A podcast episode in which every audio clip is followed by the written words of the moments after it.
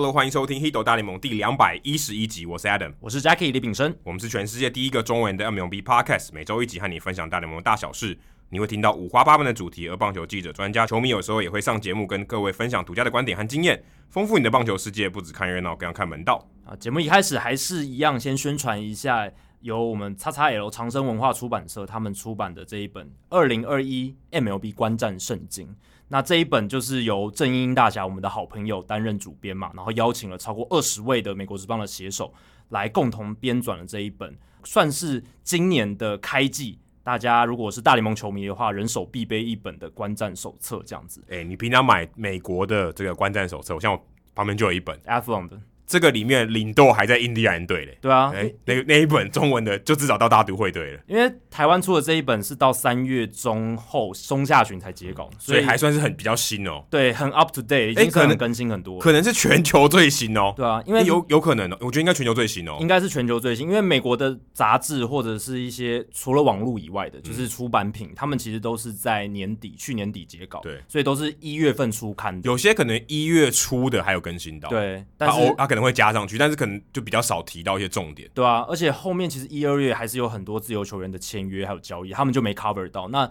这一本二零二一美国职棒观战圣经，它就都有 cover 到。那也很感谢长生文化出版社了，他们就是长期耕耘这个台湾的运动媒体嘛，尤其是在纸本这一块。那叉叉 L 这个篮球杂，他们有做篮球杂志做了很多年。那这一次就是，其实他们从去年就有这个计划，想要出这个观战圣经。那去年因为疫情的关系，很可惜就没有出。那今年他们终于出版了，而且哦，我拿到那个观战圣经，真的觉得这个质感真的非常好。他们要两百五十块也不错哦。对啊，他们那个纸的磅数，还有那个封面的设计，就是非常有质感这样子。所以希望大家，如果你还没入手、还没拿到的话，赶快去入手一本。嗯，四大便利超商都有的，没错所以其实很方便的。如果你买不到，就再跑下一家，博客来也买得哎到不，会买到。但是你，哎、你到超商买，马上就拿到哦，没错热腾腾的。除了这个支持观战圣经手册以外呢，也可以支持一下我们订阅赞助计划。我们差三个人了，一对百九十七，只差三个人就可以到两百。虽然我们还希望两百以上啦，对但但至少两百是一个里程碑嘛。你知道棒球迷最喜欢里程碑了，对我们希望 maybe 下个礼拜我们就可以宣布说突破两百嗯人。对对对，希望是。我们两百人有要有什么特别的小礼物吗？哎、不知道，让让我再想一想，好可以可 以两百人再我想一再想我我再想一想对，。我们可以再想一想。那现在每月的平均赞助金额两万七千四百八十五元，感谢大家、哦，让我们可以多一个月可以活啊，没有开玩笑的啦。那也希望大家可以多多以行动支持其他小众的自媒体，像小人物上篮啊，还有 Juicy Basket，他们在这个泽泽上面平台都有这个订阅赞助计划，所以如果你有一些手头上有一些余裕的话，也可以去赞助他们。好，接下来念留言时间，顺便就来公布，就是我们上一周呃开启了这个抽奖活动的结果啦。就是我们上个礼拜有这个抽奖活动，这个 MLB 观战圣经的抽奖活动。那我们那时候有说到，你只要在 Apple Podcast 留言，然后里面包含不只看热闹，更要看门道这十个字的话，就有机会抽到。而且 Adam 有加码嘛，你就 Adam 就说你只要有这个藏头诗的话，直接送你一本。就发现好像难度有点太低耶、怎么大家都写得出来的感觉？其实刚刚好，我觉得人数刚刚好，哦就是刚刚好在我们这个五本的范围里面。但是人数就是有写长头是认真写的，比我想象中的多。对啊，我觉得这还不容易耶、因为十个字哎、对啊，还不容易耶、你要写十行，至少要啊十行哎，至少一目十行的十行，至少写十行也不容易耶。对啊。而且我很感动的是，其实大家留言真的蛮踊跃的。我记得我们比如说一两年前做这种留言活动的时候，其实真的大家还要留言的数比较还要少，安排装脚，对、啊有点辛苦。 还要安排装脚，就有真真的是蛮辛苦的。那这一次是真的哇，很多大家自己听，然后这种有机的留言这样子，我们真的还蛮感谢的。詹可寻没有来留言哦，哎、没有，他不是有机可循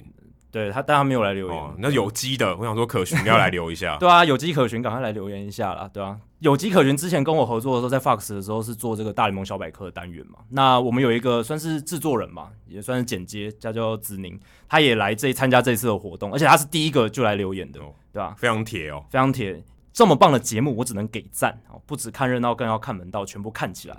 啊。那子宁他其实也是非常喜欢大联盟，嗯，我之前在迈阿密的时候有跟他碰到面了，对之他前也是在工作，他也来出差，跟侯伊里一起，啊，对他之前也有跟于婷、秦于婷也有跟侯伊里去美国对对的对采访的经验。那他最喜欢的球员是运动家队的 Matt Chapman，、哦对， 所以也很感谢他的留言。那他是算是第一个获奖者，因为他第一个来留言的，非常非常快速。那再来的剩下的，其实他全部都是有这个藏头诗的听众朋友哦。那第一个是哈亚西，林零，哈亚喜是零嘛？哦，哈亚喜对，不是口巴亚喜吗？那是小零。哦，口巴亚喜是小零，零，可以。零哈亚喜就临危柱那个哈亚喜零就是零啊，对啊，哈亚喜九四，然后他说不只看热闹，更要看门道哦，所以他标题就是表明了我就是来抽奖的。但他的纸打错了，哎、纸是纸要的那个纸，标题的打错不了是中指的那个纸。但他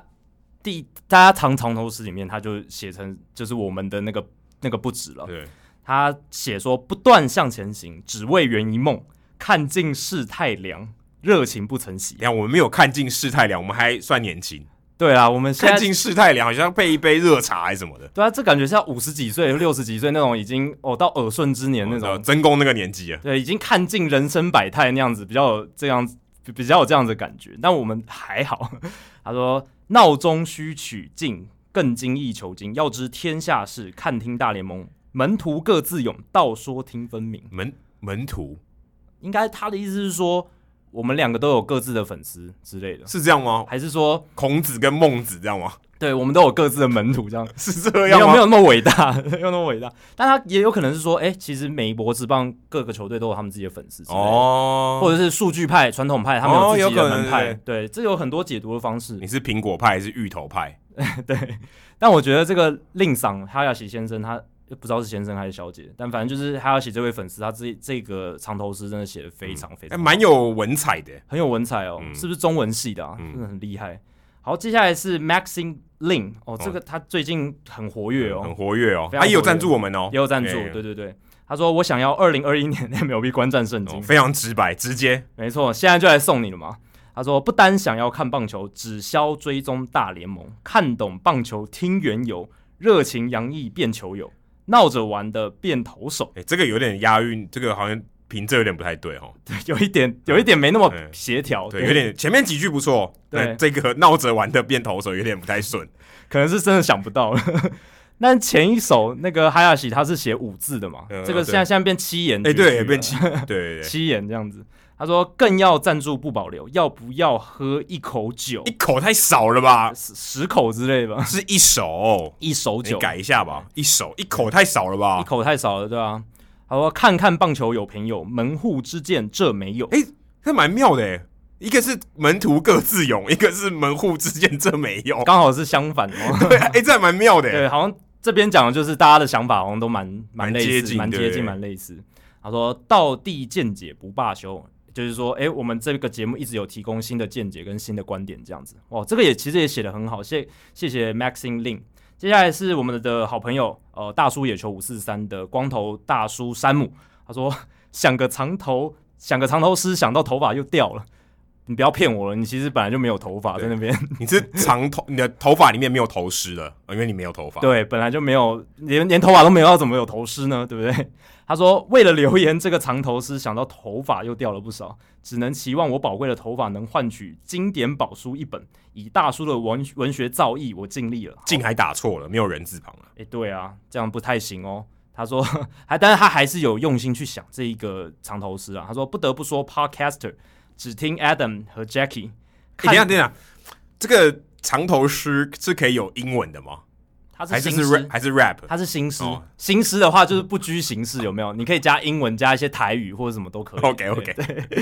他说看那榜单想超越，门都没有，别笑想。道理简单就专业，还不快点拿手机？要从 Hido 页面里看清订阅的按钮。哎，这个就不顺了，这个就不顺了。热情给它定下去，闹铃开启等收听。哦，哦，比较新一点的还比较写法新哦，对哦。对对对但其实大家如果听我们节目，应该都已经有赞助了，对不对？啊，打不是，呃都有应该订阅了。对对对对，通常有订阅，然后会固定收收听我们节目的人比较多啦。他最后还帮自己的节目来宣传，然后又写了一个短短的长头诗，他说：“大家还在等什么？叔叔、伯伯和阿姨，也许有些听不清，哦，它这个换字哦，对，换字哦，这个还不错哦，求你一直听下去。”来这，我们一起听赞助，想要点下去，声音越来哦越清晰，大叔野球来战神，还不错。嗯哎、虽然战虾一下。算是也帮自己有业配到，然后也有帮这个 Hito 大联盟站下，所以还不错。他说大叔野球五四三也希望大家来听一波，嗯当然没问题。我们这个听众的这个重叠度其实蛮高的我连去访问我都帮他们置入、哎，哦，我对连去访问去上那个不正常人类研究所，我还帮大叔野球五十三置入。都有提到他们哎这样子，所以大叔野球五四三也要继续在你们节目上多多提到《h i t 大联盟》。其实他们很常他常们提到我常们他们节目，常提对到，对对对，嗯这耳个朵是蛮有痒的。对，然后再来是我爱里维拉，他说终于要开季了，四个惊叹号，看起来真的非常兴奋。他说不用担心休赛季，只要收听 Podcast，看主持人说新知，热血观战新球季，闹翻夏天一起来，更看洋基捧金杯。欸等一下哎这个有点这这个个私心哎有点对多哦。对，这个有点就是会让 Adam 这样这样红袜迷就会觉得有点不太爽。 然后他说要全垒打看法官哦，所以应该是很铁的杨基民，看科尔狂拿三振，门神查普曼守护，哎呦，这个不错，我觉得门道的门， 你用门神，对我，觉得比他比刚刚门徒跟门派，我觉得更好一点，这个就跟这个棒球比较有关嗯系，比较有关系有。连接起来。然后最后一句是道奇看你怎连这 不错，哎、我觉得坦白说，如果先撇除杨基的这嗯个、这个梗在里面，我觉得这个应该第一名欸诶、 因为他有把棒球的元素、大联盟的元素真的很完美的融合在里对面，而且哎、我觉得门神跟道奇用的很妙诶、门啊道这两个字，我觉得用的很妙。对，然后我是觉得像他就展现出他身为单队球迷的热情，我觉得这点也还不错，哦蛮有特色的，对，就不只是哦说我就是喜欢棒球，然后要来听《h i t 大联盟》，他又把自己对于洋基队的喜爱把它写进去，我觉嗯给得也你蛮一，百分啦，给你假上上而且哎、其实他在开头就已经讲他的名称就是我爱李维啦，哦。对不对？所以、哎、那也蛮资深的哦。对，所以他本来就表明自己是洋基迷，所以他会这样写，可能也不太令人意外。但你假上上，我们还是只能给你一本了。啊 对以上这五位听众呢，记得私讯我们，然后对然后告诉我们的这个收件地址，我们会请出版社寄给你。对，就是来私讯私讯 Adam 跟我都可以了，嗯然后不要有人去冒充哦。这边有有些人他没有写，就是我们不知道他确切的身份是什么， 你你不要偷来冒充说，哎、我是李维拉，嗯我爱李维拉那个，你要真正本人来这样子。好，接下来冷知识时间。那那今年呢，很开心，至少这个如期开打。那去年没有如期开打嘛？到七月二十四号吧，如果没有记错。大家知道每一年的开幕日，哪一个球队他一定会在主场打比赛？像今年是一天十五场比赛嘛，有些有些时候是呃，可某几队可能会先打，然后第二天才是全部都一起打嘛，对对不对？今年是十五场比赛一起打，虽然呃国民跟这个大都会没有打，但是至少原本安排的是十五场比赛一起打。对啊，如原本如果如期举行的话，我听说好像是一九六八年以来第一次，对对就对，是开幕这比日较特别了。啊全部十五场都要打，但我要问的问题是，哪一队他的开幕战那一天 （Opening Day） 他一定是在主场比赛？因为你看，只有现在三十队嘛，一定是十五队客场，一定是嗯对十啊五队主场嘛，对一定是这样子的。那那一队他一定是那个十五队主场的其中之一。有些主球队的主场开幕战一定要要比较后面嘛，他先打客场，然后后面才打主场，所以但是现也跟气温没有关系。你看这个老虎，我们看这老个虎啊底下冷的要命，他也是选在、下雪也是在选在开幕战，也没有跟气候有关系啊。而且 PNC Park 以前也有这样子的一个对情啊况啊，，克利夫下雪兰也是很对冷，啊，对不下对？雪都有，所以我觉得还蛮奇怪的，哪一队有这样子的优惠，说可以每一年的开幕战当日就是一定是在主场开哎幕，就是至少你那个那队球迷，你一定最先看到，对不对？因为有些有些客场的嘛，他可能先打完客场回来，他主场可能就也许晚隔一个礼拜或三天，对不对？嗯才能看到他的球队来打开幕战，主场开幕战。那这一队永远都是哦，至少前两天就会看到主场开幕战了。哎呦，为什么会这样？所以是有有没有提示？是他他是很年轻的球队吗？他是扩编球队？哎呦，这个问题问的蛮好的、欸，对啊对，因为哎你这个问题问的蛮好的、欸，因为这这一刀切的很准、欸，如果是老牌的球队的话，你想说那么多年的历史，应该很难做到这件事情。就是老牌球队，啊、是老牌球队相对老牌，相对老牌嗯啊，相对老牌，所以是因为他哦，不是年轻哦，不是年轻哎的，你你的这个逻辑正好跟他对啊，我相反呢、嗯因为我不一样原本是想说，因为球队很年轻，还没有被就是在客场开幕因的经为其验，实大家都知道，除了这一队以外，其他队几乎都是随机的，嗯，嗯，就是没有规，没有没有没有给你保障的啊。你所说以就连世界大赛冠军队道奇队，他今年也是在这个客场开季啊，对不对？所以这支球队他在主场每一年都是开幕日都是在主场，是因为他们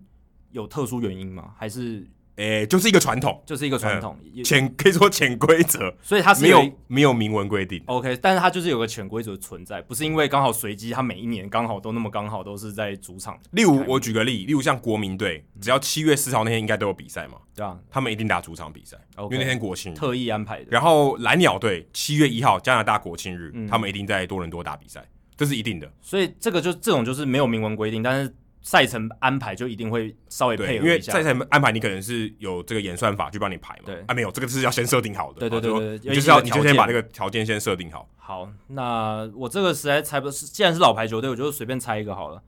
我猜红袜好了，红袜，对我哦猜红袜，红因袜为对，分分威球场嘛，最有悠悠久的历史。啊但红袜队我告诉你，波士顿马拉松那一天，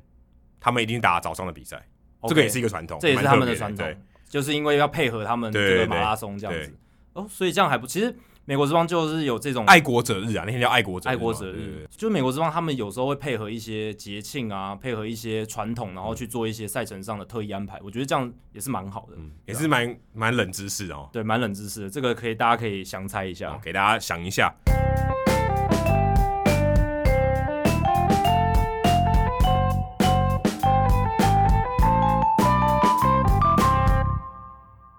那我们在我们录音的这一天呢，哇，大联盟这一天其实发生蛮多事情哦，新闻炸裂，哎、我们原本安排的东西哦，都搞挤哦，有点对哎不知道该怎么排，都要被往后推了会啊。往后推。因为今天哦，就是在我们录音这一天，四月五号清明节这一天呢，哇，大谷翔平表现的是怎样？哦我就跟 Jacky 之前猜的一样啊，嗯他只是没打第一棒而已，他打第二棒，一局上飙一百英里的火球，一局下打一个全垒打给你看对，都给你玩啊！你好像哎、很像在打哨棒，然后你是国中生或高中生来打，对啊，真的这哎很扯。你怎么好像等级跟大家差差蛮多的、他的那个 raw talent，就是他所谓的这种天赋，他本来的棒球实力真的太强，可以丢到一百英里，又可以打出击球出速超过一百一十五英里的全垒打。而且他还不是一颗球超过一百英里，我这边看到 Statcast 是九颗球、欸，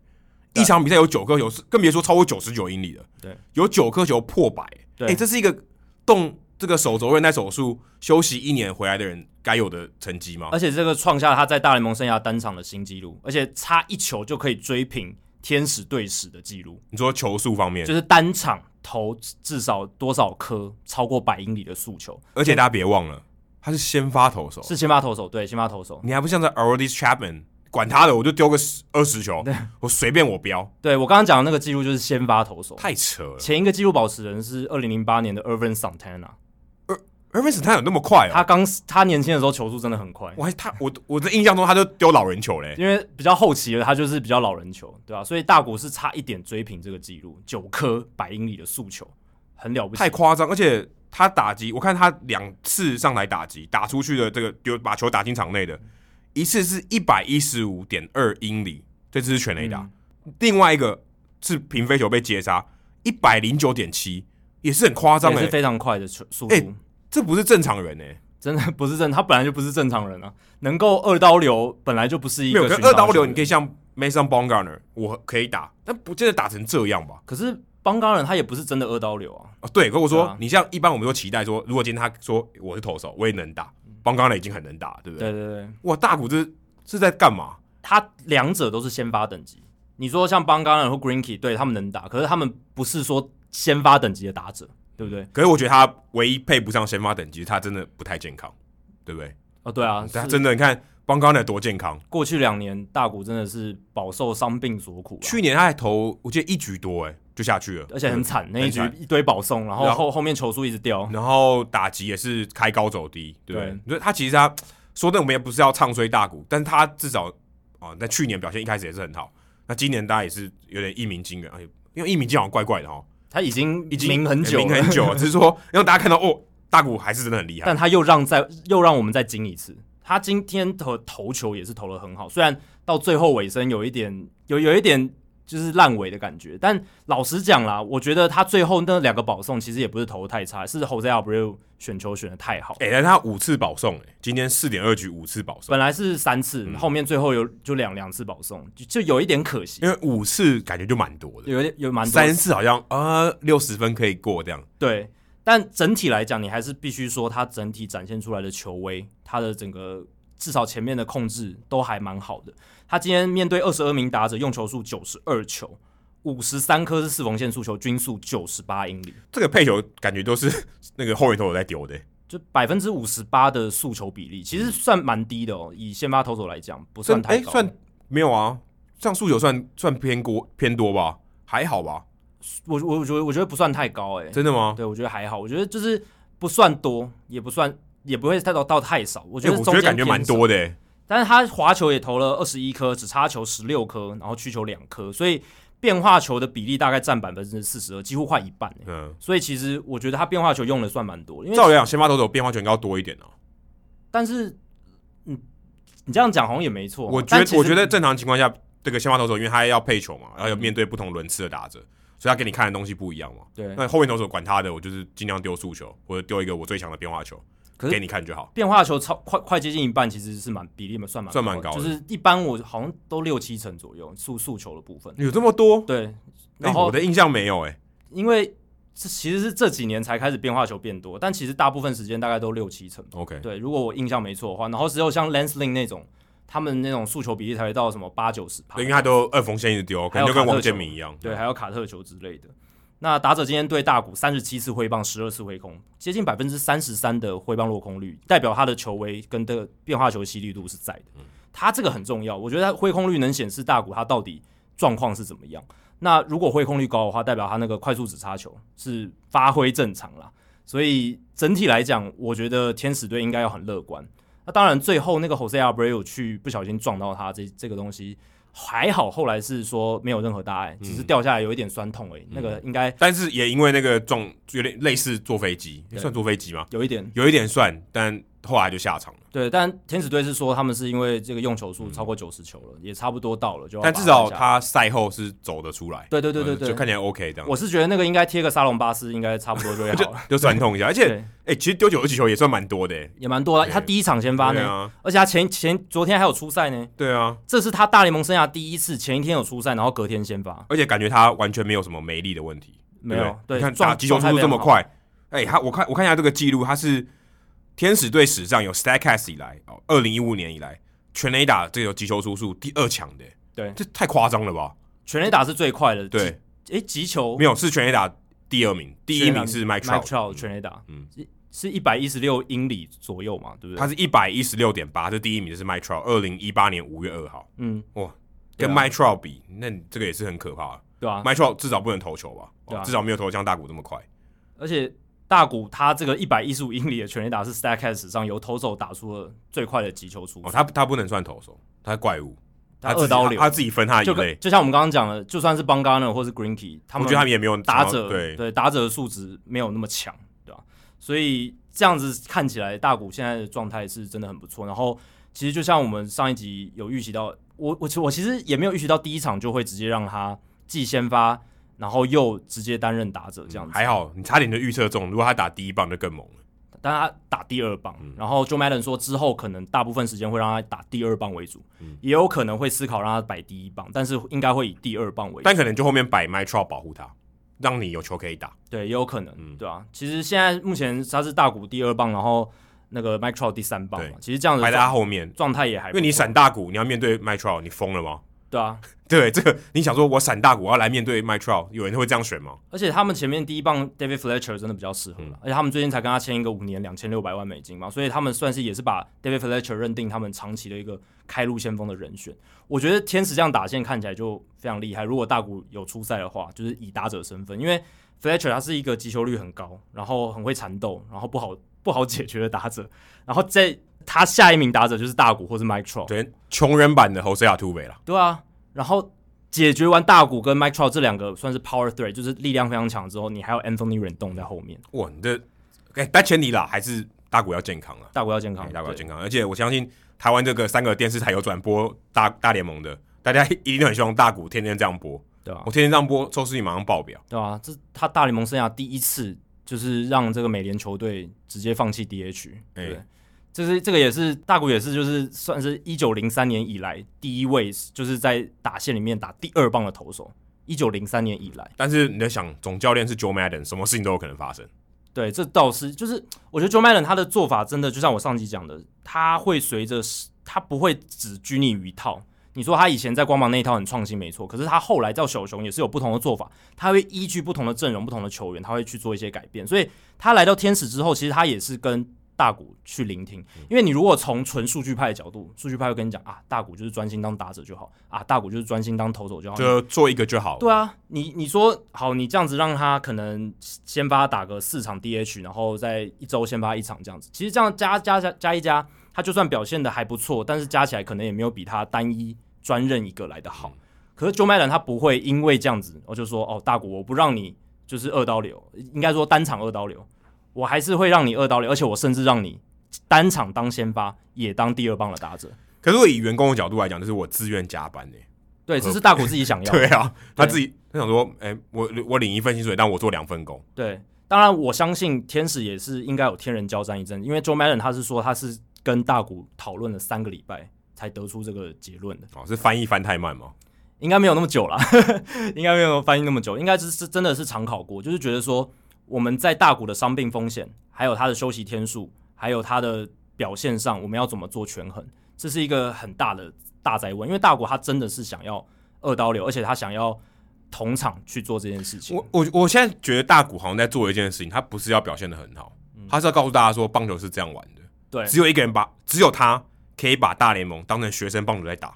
或者是说，只有他真的体现了棒球原本的本质，因为棒球哦对原本的本质就是希望守备球员都要上场打击对，嘛，就有点像是我们上次听东西讲讲的，对反过来，对啊，投手也要上来打嘛，本质上就是这样子。那他只好好像就只有他能做到真正做到这件事，在这个水准上面，就我分工，分工是杀小，我管他的，就我都我来玩。对啊。然后我看访问，他也说。大谷他单日投打这件事情，其实可能某种程度上也帮助了他拿出好的表现。怎么说？就是他会觉得之前都是一定要哦，某些天他就是专任打者，某些天他就专任投手，他会一直在这种角色身份切换来切换去。那今年他的训练方式就比较像，我就把你当成一个 baseball player，你就是一个棒球员，你就是能投又能打的棒球员，我不要赋予投手的标签或打者的标签在你身上。但我觉得，如果他今天让他每天都打，就是把他当一个打者，然后他每五天去投球，但感觉他比较有一个 routine。对对 OK，对我我我还反正我就是我要打嘛，每天我都上去打。那今天只是我要多投球。哎、不要说哎、我每天都要我我四天呃三天打，然后有有时候还休息，然嗯后有时候我只有投手，那觉得好像有点乱。对，因为之前都是他先发的前一天跟后一天他都不会上场，对，然后在那个中间间隔就因是为打打 DH，因为打者不会这样啊，对啊打者谁谁跟你说休息？打者对不对都是除 everyday 除非是对，除非是 OK，我就是轮轮休，对对对然后让其他人可以上来打。但只有他变得好像固定在休，嗯所以他好像跟大家过一个不同的这个时区的感觉啊，就是诶，大家休息的这个时间怎么跟我都不太一样。对啊，所以他可能会觉得说，之前的那种训练方式让他角色有点错乱，或者他训练上没有办法很得心应手。不如就让我做两份工作吧。对啊，我就是那么拼，我平常的作息都跟人家不一样，我就是百分之百的棒球生活都。在宿舍里 面，对啊，就是异于常人，他就是百分之百全心投入在棒球，他没有什么私生活可言，所以对于他来讲，可能现在这个状态或许是更好。而且我们的好朋友滚阳大，他有整理他以前在日本职棒有担任这个单日二刀流这个数据，他其实那个时候也没有出赛太多，就是这样子的角色出赛出赛没有太多，就十四场而已。就是日本火腿他们应该是不知道是在央联还是说放弃指定打击这件事情。 OK，但是就是十四场，那可以发现他投球其实投的更好的感觉，他防御率在那十四场里面防御率一点二五，呃，打击的话没有那么好，但是呃整体来讲，搞不好他在有单日投打的状况，可能他还比较自在，也会不说会是他比较喜欢说我不想要坐下去休息，我要保持我的热度？诶对因为有些打者他就是，诶，我如果今天把我轮去打 DH，我超不习惯，因为我守备的就是球队守备的时候，他可能就就专在注这力边掉了，对，然后就诶，我我我不知道该做什么事，就习惯的这个 routine 不见了。对，有些人会这样诶，嗯。那所以搞不好大谷也是这样。对啊，搞不好天使真的找到了，在他赴美的第四年，终于找到了他的使用说明书了嘛？我觉得最重要还是这个病历单拿好，对，说说明书什么，我觉得都不重要，麻烦保持健康。我相信这个未来艾尔达跟华氏都很希望你保持健康，一定的啊，而且不然这收视率就会掉了。真的，因为很多人的生计倚靠着他。哎、我我其实今天看到这个大谷的新闻，我第一个想到的是在那个安娜和洛杉矶那些的日本的记者，他们应该超爽。嗯，对，哎、我超多东西可以写，我的今天的这个点阅率一定超高。超超好做，我第一个想到的是他们呢、对啊嗯因，为因为我之前有遇过他们，我就觉得哇，这些记者他们如果在大谷没有上场的时候要写什么？嗯，打击练习又轰了一支全垒打，这种这种这种新闻啊，今天有新闻可以写的吧？对可啊，搞快可以写个十篇之类的。对啊。然后我也蛮好奇，说大谷会不会应该投球了，隔天应该就不会上场打击了？我觉得他可不知能道哎、前一天哎还很可难以，说，搞不好我们等一下看比赛他又上场，，对，有也也是不排除有这个可拖能。代打。对，那如果真的天使这样让他做的话，那真的是放手让他试试看，因为之前他们那样子给他多休息天数的尝试也算是失败了嘛。嗯、某种看看程度起上来看起来不太成对，功，看看起来不太成功。那搞不好他现在这样做的话，也许可以闯出一番新的天地，也说不定。那大谷搞不好可以二刀流，然后出赛数比大家原本预想的还可以更多，嗯然后创造出更高的价值。压榨这个老公。但是说到出赛数呢，我相信台湾球迷也很关注张玉成。哎、我觉得张玉成今年这三场比赛看下来，哦，感觉上教练对他的信任感是比较提升的。对，至少我觉得可以确认一件事情，就是如果今天对方的先发是左投，张玉成，你基本上你就可以知道说张玉成今天一定会上了。对，至少在现在这个在这个情况下，大家都是维持呃保持健康的情况下，张玉成面对左打的时候，他可以排到一个一垒手的位置，或者是也许今天侯 o s e r 是轮休，他去守三垒，嗯，或者他可能去守游击，至少面对左投的时候，他会有一个先发的位置。对啊，我觉得这对于台湾的球迷来讲是一个天大的好消息，因为以前这个是不可能发生的。对啊，以前你根本不知道他什么时候会上场，而且他还可以守二垒嘛。你说 Cesar Hernandez 他也是一个算老将了，他也不可能天天嗯要下去守。那张玉成就是一个很好的可以去替补的一个角色，而且原本有可能要跟他竞争这个内野替补的 a m e Rosario 也被要求去练中外野了对嘛。哎被列中外野，所以这代表什么呢？代 表说张玉成的替补机会又更多了，对少了一个竞争者，对不对？所以这也至是一至个少好是啊事情按照现在这个模式啊。对这个状态下嗯面。然后我们可以看到第一个对老虎的系列赛，Tarek Skubal 还有这个 Matthew Boy 这两个左投的先发投手上来的时候，张玉成都是担任先发的一垒嗯手。虽然第一场对对 Matthew Boy 的时候，他打两个打数，就被两个换下打数就去被了嗯换下去，但是 Skubal 那一场就没有，Skubal 他就是打完整场。但也是因为比数比较拉开了，比较拉开我觉得让他对让他试试看。但我只觉得至少让他试试看这件事情就已经很好了。对啊就是哎、诶代表 Francona 说哦，没关系，你现在我你的信任感，我对你的信任感有提升了。对哎、我让你多一点机会。你今天右投右打，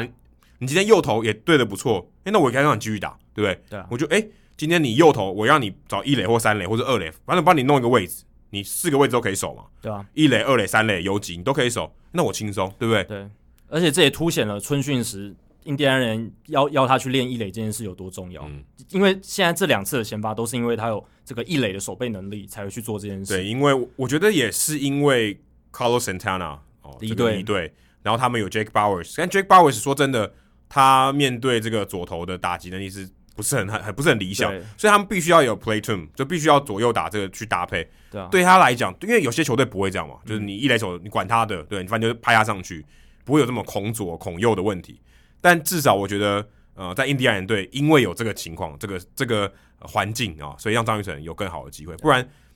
以张玉成以前去年的这种情况，他其实要找到位置很难。对，那 Jake Bowers 他以前是一个大物新秀，可是他在光芒或是后来来印第安人其实都没有算打出成绩，然后这是一个很大的问题。去年他跟张玉成一样，几乎整季啊、哦虽然六十场比赛都待在这个 alternative side，对，他去年完全没上。对啊，都在预备球员训练基地那边，代表印第安人也算是对他投了一张不信任票，对啊，宁愿用老将 Carlos Santana，也不愿意用一个相对年而且轻沈泰去年打超烂，对啊，但是他上上垒率还是不错对，他可能觉得说我用这个算上垒机器还是可以上垒，至少比一个可能连垒包都上不了的对这个打者还好。而且我们之前也有提到说，印第安人大部分的替补的一垒手也都是左打，像 Bobby 嗯 Bradley， Bobby Bobby Bradley 还是这个张玉成的室友。嗯，哎、他把他室友挤掉，他真的室友挤现在掉去住别的地方了。叫他室友多练个右打嘛，对不对？你哎、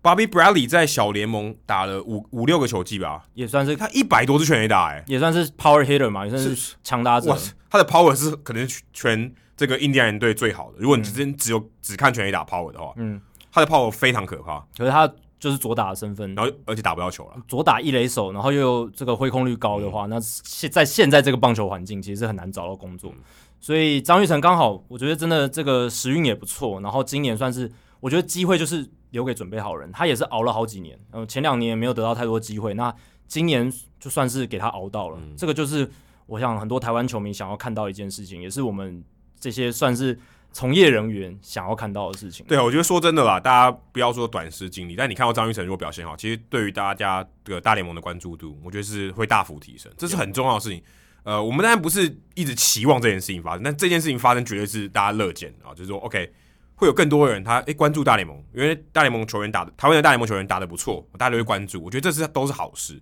对大家会更愿意把这些资源投入到大联盟转播上面，或是更多的关注度，对就这是好事，会很希望呃，张玉成真的今年可以好好的站稳。对，那张玉成现现阶段接下来课题就是怎么样提升他的打击率，因为他过去不管在大小联盟，他的问题就是他的安打形成的几率不够高嘛。嗯那他虽然有 power，可是你要有稳定的击球，然后稳定的好的品质的击球，这样子才能长期在大联盟生嗯存。那今年的好消息是，感觉他的初赛可以比较固定一些，相比于一两年前，他那个那时候可能一个礼拜出赛个一两场哦，然后常而且常要坐板凳对，。他他都是上来替补，对，都是替补，没有那种稳定。我可以看一个投手诶两这三次，这个有点像跟我们刚才讲大股是很像的。你今天有稳定的，你就知道我每天哦，礼拜一到礼拜五要上班，嗯对，这个 routine 非常非常重要。对你想想看，大谷之前都是诶、投球之前要休一天，那有可能打乱了他的一些节奏，嗯对不对？有可能他那一天没有出赛的那种感觉，那隔一天就要变成先发投手，诶、这个可能也是一个挑战。那现在张玉成他现在出赛比较稳定的话，我希望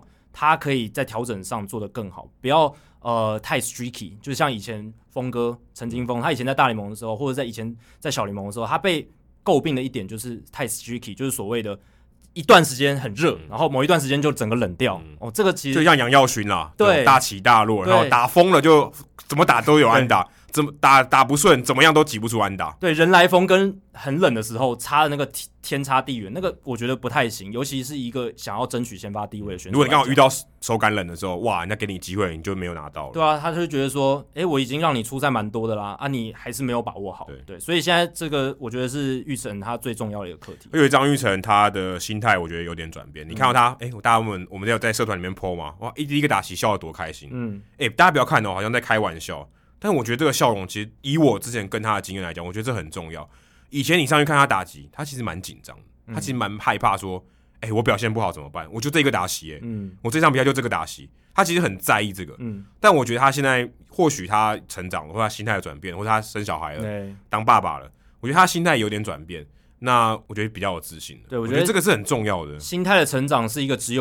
职业球员他在发展的过程当中一个很重要的环而节。且这个是你去怎么训练重量训练，你重量训练就给你长肌肉，对，这个这个不是这种逻辑的。这个是要靠人生历练还有实际的比赛经验去累积下来才嗯你能得到说的。要逼他，逼不出来的，对啊很多人做不到的。其实我觉得他露出那种笑容，他在场上那种感觉比较神态自若的这种感觉，就是一种比较把得失心放的比较轻一点。对对对对对，嗯这个很重要，因为有时候我们虽然说我们人要有一定的压力，我们才能够拿出我们最好的表现。可是有时候真的压力太大，你每一个 play，你每一个打席，你都好像搞得生与死一样，好像你这个打席打不出来，你就没有机会，你可能就要呃大联盟生涯就结束什么。你这样压太重的时候，你不一定会表现好。哎、其实我觉得应该要这样说，就是你在准备的时候，你要觉得压力很大，对要有你压力嗯要说，哎、我要 prepare for the worst，或者 OK，我要把我这我能准备的我就尽量嗯准备。可是上场呢，就把全部都忘掉，你就放轻松，就尽你所能，你留下什么你就表现什么。对，虽然我们常常会听到一些球员说，我就是很 enjoy，很享受这个比赛的过程，虽然好像是一个陈腔滥调、老生常谈，可是真的真正打得好，或者是很自在在场上很自在的球员，他真的是享受那个棒球比赛，有点就是回到。他小时候可能真的很喜欢打棒球那种感觉，我就是哎又回 enjoy 到大谷 the fun 翔比呢，对 对，有有有点类似。我觉得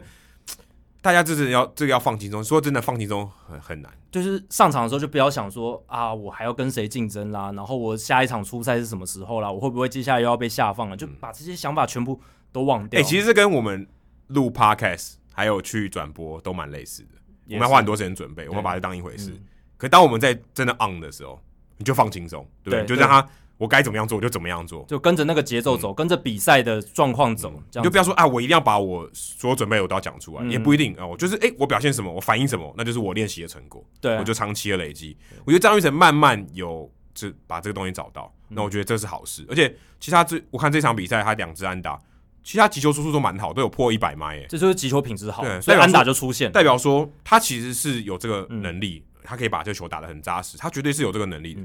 重点是你的心态有没有对，你是不是能反映出你该有的实力？这个我觉得是张玉成要做到的事情。但我觉得他可能强迫自己笑，诶、我觉得他也可以让他自己放松。有人说会深呼吸嘛，可以让你放松。他强迫自己笑，搞不好是一种放松的方式。我记得，虽然我不知道这是不是假科学，但是我看到一些报道曾经说，你如果笑的话，你其实那个颜面神经的移动会影响你的心情，嗯就是会自然而然比较放松一点。你那个笑的那种颜面神经的移动，对啊，对，所以这个就是我觉得他可能也是帮助他自己放松的一种方式。对，因为我就传讯息给他，我就拍那个截图给他，说那么开心，嗯然后他说哈哈，一定要开心的啊，对，对，所以他也知道他，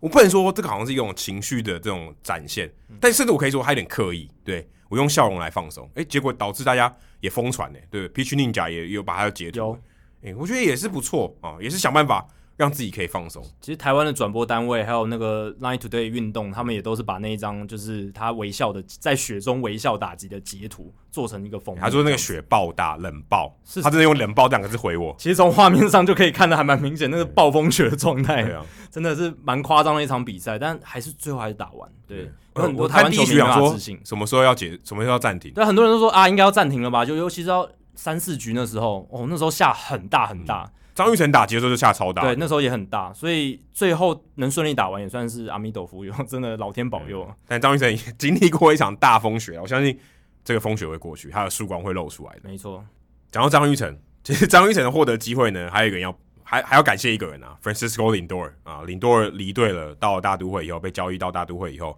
张玉成的位置的确是变多。哎、林 l 尔，我们上一集才聊到说，Steve Cohen 要拿多少钱给他，林 l 拿到他的钱了，林 l 拿到他的钱了，三亿四千一百万，那个一百万很微妙，为什么？对就是要 因为跟超过？就是要超过 Tatis Junior 的三四零 million，、哦、对就差那个一百万， 对我一一百万对他讲是零头哎、对对 Cohen 来讲，我说哎、诶我多一块也是多，多十块，多一千块也是多，没有我给你一百我万，要多就直接多一百万了，一百万大家不是台币哦，是美金哦，对啊。当然，你如果说他把那个五千万美金的延迟支付款算进去的话，它整体的价值是比 Fernando Tatis Jr. 那一张还是低一点，啊因低一为点因为 Tatis Jr. 他是全部都是当年就拿，啊就是他他没有延迟付对他款，没有延迟，对，但 Tatis Junior 他是十四年，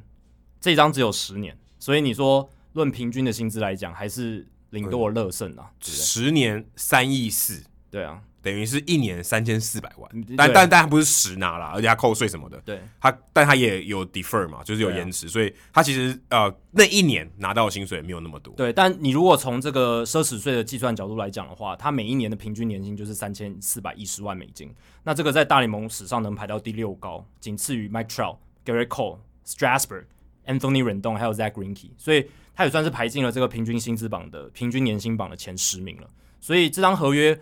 比我当初预期的高，因为我之前说过嘛，我以我以为会是两亿五到三亿之间，因为十年。十也是十年，对，但是显然我显然低估了，就是他们斡旋的能力，还我有球我队那时候是说的多价值少？评估，六年一亿八，对不对？那是一个球迷，就是一个推特上面的球迷他说的嘛。我觉得一年三千万已经很多了、你对啊，但显然就是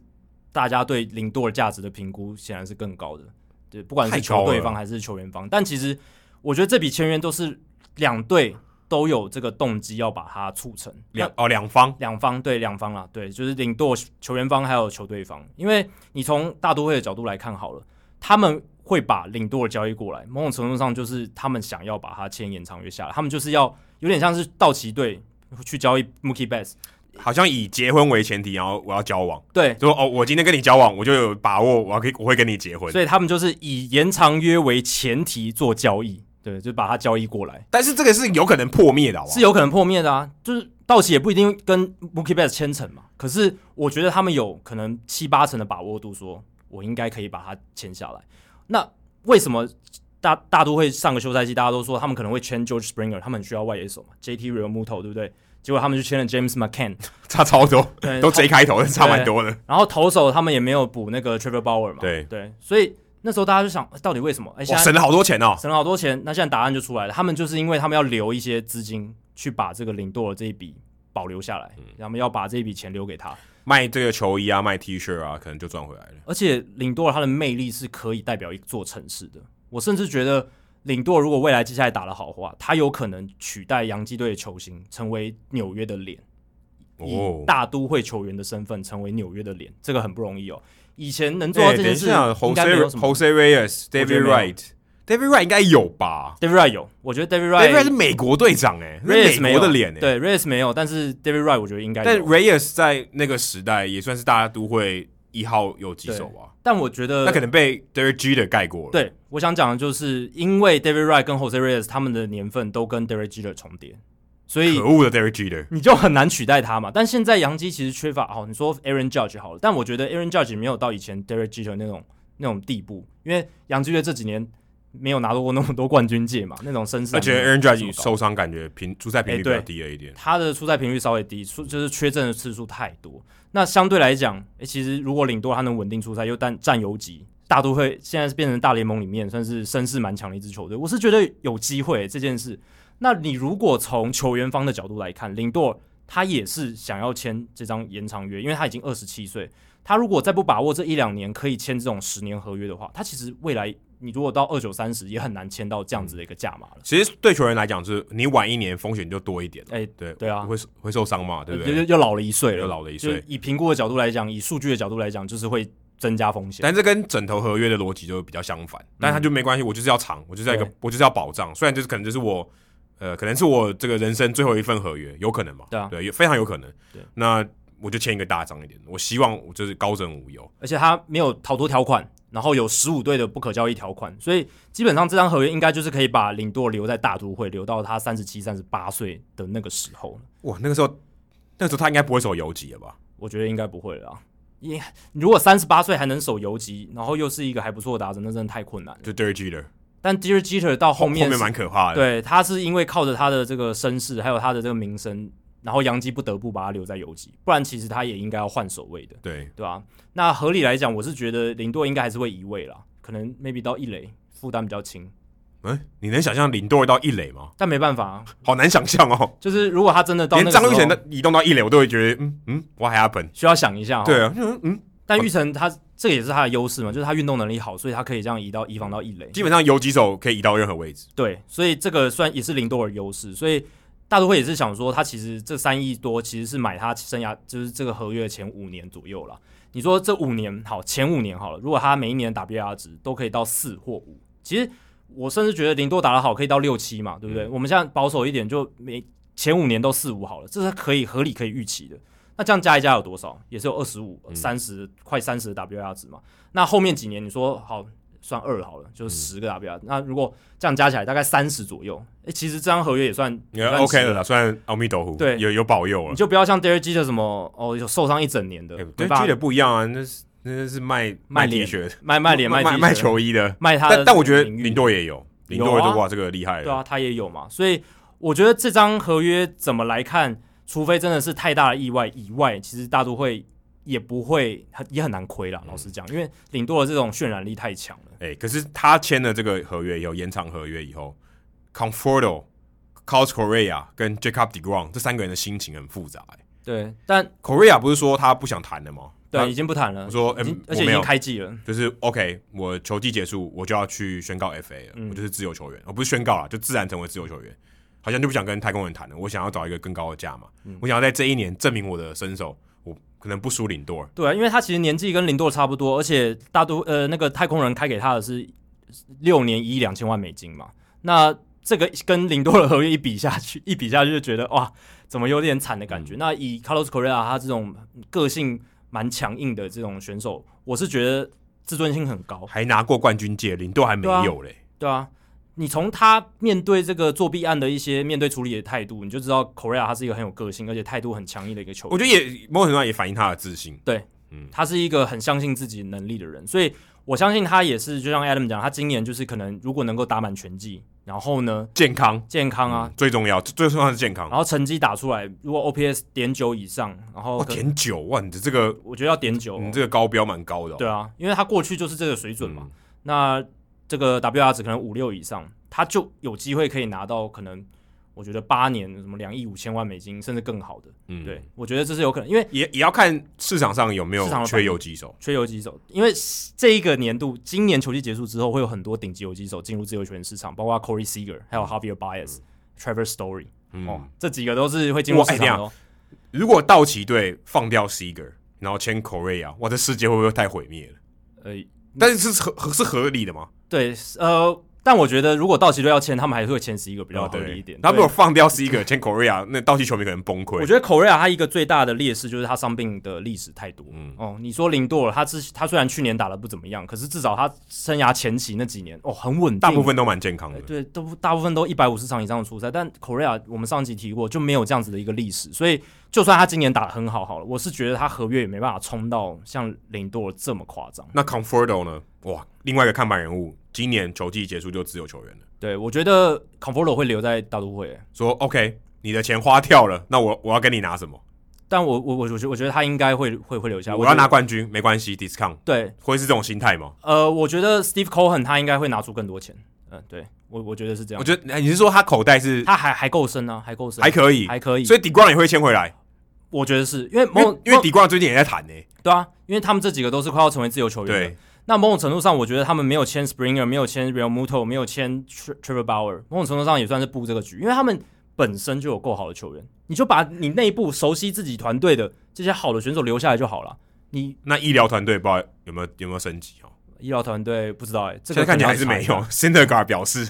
但搞不好今年 s i n d e r 回来，诶、投的不错嗯嘛，对不对？他目前归期好像季中五五，好像五六月就就有这机会么快回来哦对啊，对啊，哦好像他的进进度蛮好的。所以在这样的情况下，我是觉得大都会是想要把自己自自产的这些明星级的球员，而且嘛 c o n f o r o 是这几年真的是算很稳定对下来的，真的是变成一个外野的强打者。慢慢符合大家选秀的时候对他的期待。对，而且他渐渐受伤的情况好像没那么频繁，所以我觉得如果有领杜尔跟 c o n f o r o 这两个坐镇野手，然后 Degrom 继续坐镇先发还，有皮亚龙手，虽然他哎薪对水、我薪水是之后的事情了。我们甚至还没提到皮亚龙走，对不对？如果有这几个野手核心，然后再加上 Jacob Degrom、s i n g e r g a r 回来，这个大都会可以真的强蛮多年的。之前 Steve Cohen 接手的时候，我还想说他们是不是想要再重整一下，可能这一批年轻球员拿去换嗯一些新秀再进来，结果没有。先换改朝换代一下，对他们想，我我原本以为是想要改朝换代一下，然后用他自己的人打造出一个更好的团队。诶，但结果他们还是觉得诶这个年轻的 core，就是他们正宗的这些 core 这个核心是可以继续投资的。口吻是大都会球迷，我觉得他要砍掉重练比较难，对嗯他情感面啊，我虽然不是他啦，但我觉得他应该会有一些情感面。他本来就喜欢这些球员，对，对，所以这也是一个因素。那他是真的棒球迷，所以整个操作上你可以感受出来他的热情，而且他真的允诺了他当初买球队说我要让这支球队变更强的一个诺言嘛。而且他们当初交易领舵的时候，其实也有说他们会有蛮高的意愿想要把他留下来，而他这们是也一实定现了的。，这是一定的。他如果不讲那句话，感觉也太怪了吧？可是我觉得没有，我说我跟你交往就是我们一定会分手，这也超怪的啊、不会有人这样讲吧？但你也不会说我一定要结婚，对啊，一定要结婚，对不对？你你但是我是觉得说，他至少他允诺了一些事情，他有做到。我觉得这个是比很他多到底多有钱啊？没办法每次我讲到这个，突然觉得哇，你 d e g r o n 也要签，然后 c o n f o r 也要签，林多你也要，那我们之前就说过他，他就是全大联盟最有钱的老板嘛，最有钱比 John Henry 还有钱呢、在这个有钱的程度，已经是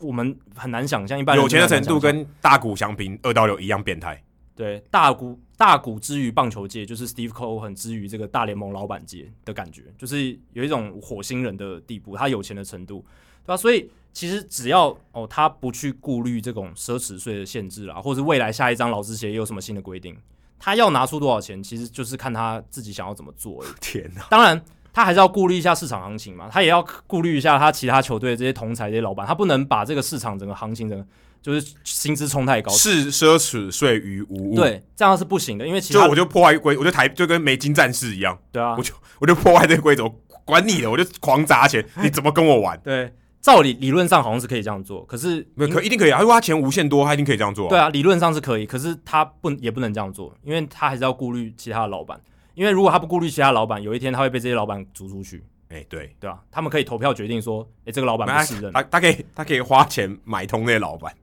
这样就太 有太钱邪能使鬼推磨，这一定做得到的。可是有钱人要买通有钱人也很困难吧？不知道要花要花，你要哎没有买通没有有钱人要花更多的钱。你现在买通，你现在签下领队也是某种程度上买通有钱人呢、不是吗？领队也是有钱人，但林多的有钱程度跟 John Henry 跟什么哦 r i s e d o r f 还是差蛮多的、啊。对，差蛮你要这样讲也是没错。对，对，所以不知道，我觉得 Cohen 真的好有钱哦，不知道以后还会把谁签回来。而且现在当大都会球迷真的蛮幸福的、哦。先恭喜一下李宗杰老师，哎他应该觉得很开心。哎、可是我觉得这种事情话说的太早，有点不太好哦。对啦，有时候我们真的是把一个图画，就是用英文会说 paint the picture，就是非常非常美好的那种感觉，有有点哎、有点太说真的，切实际大都会其实这十年来都不弱，对不对？就没都有还不错，没有没有谈到底。就是都都还是一个哎、每年大家觉得哎、他们在这个国联东区哎、第一到第三都有可能。对，至少不是说啊，你这支球队今年没戏看呐、对啊，我觉得他们问题是之前的老板 Will Pang 家族，他们外周边的负面消息太多，哦会让你觉得好像啊这支球队乌烟瘴气的哦，还有一些茶壶风暴嘛，就是很多跟战力无关的事情一直干扰着他们，然后去影响到他们场，好像影响到他们场上的表现。其实大都会这几年养出了非常好的年轻的阵容啊，对不对？像这个 McNeil，对不对？然后 Pete Alonso、还有 Michael Smith Conforto、Smith、Dominic Smith，哎，这几个都有打出来、诶其实他们养成的成功率很高。然后投手也有 Jacob Degrom、Zach Wheeler，当然 Wheeler 已经交易走了，可是哦，离队呃自由球员啊。自由球员离队了嘛，自由球员离队，所以，但是他还是一个很好的欸投手。 Wheeler 应该是跟那个巨被嗯巨人队换来的，对，费费城人，呃，就对，先先从巨人队换过来，然后后来变成好像自是由球 Carlos 员。 Beltran 吧？对，我记得是 Beltran。对，应该是对对对对对，那蛮早了，已经七八年前的对啊事情了。然后还有像 Steven Matz，其实也是不错的投手、啊。然后 Matt Harvey 当然也是他们自己养出来的，哦，对啊，因为 Harvey 哎、开季还投的不错 哎、对啊，在精英队嘛，所以浴火重生的浴。火重生，当然还不知道才一场比赛，但是就是说这些球员都是他们自己养出来，他们的球员养成系统其实是还算不错。然就后靠封神贝贝，对啊，封神中贝锋贝在的贝二在 A，二 A，对啊，他搞不好也有经手几位嘛。所以整体来讲，他们是棒球实力很好，但是就是被场边的事情弄得乌烟瘴气。不然，他们其实是一个很好的球团，然后他们也有很好的这个市场嘛。他们也是在纽约这个市场，我们前一集有提到他们的这个估值是全大联盟第六，嗯嗯，也是前十名，算是前段班。所以有些美国媒体他们现在就觉得，诶，现在又又有 Steve Cohen 进来，把这个之前这种周边的这些事情算是导正了。诶，那接下来搞不好不只是领舵有机会成为纽约的脸，搞不好大都会有可能成为纽约人的球队。嗯从老二变老大，对啊，这不无可能、哦。当然，洋基队一定还是最有钱、最这个世界影响力最大的帽子最多人戴的。对，可是你如果说纽约的球队，搞不好纽约人会说大都几几年之后是说大都会，搞不好有可能会这样，对啊吧、哎、这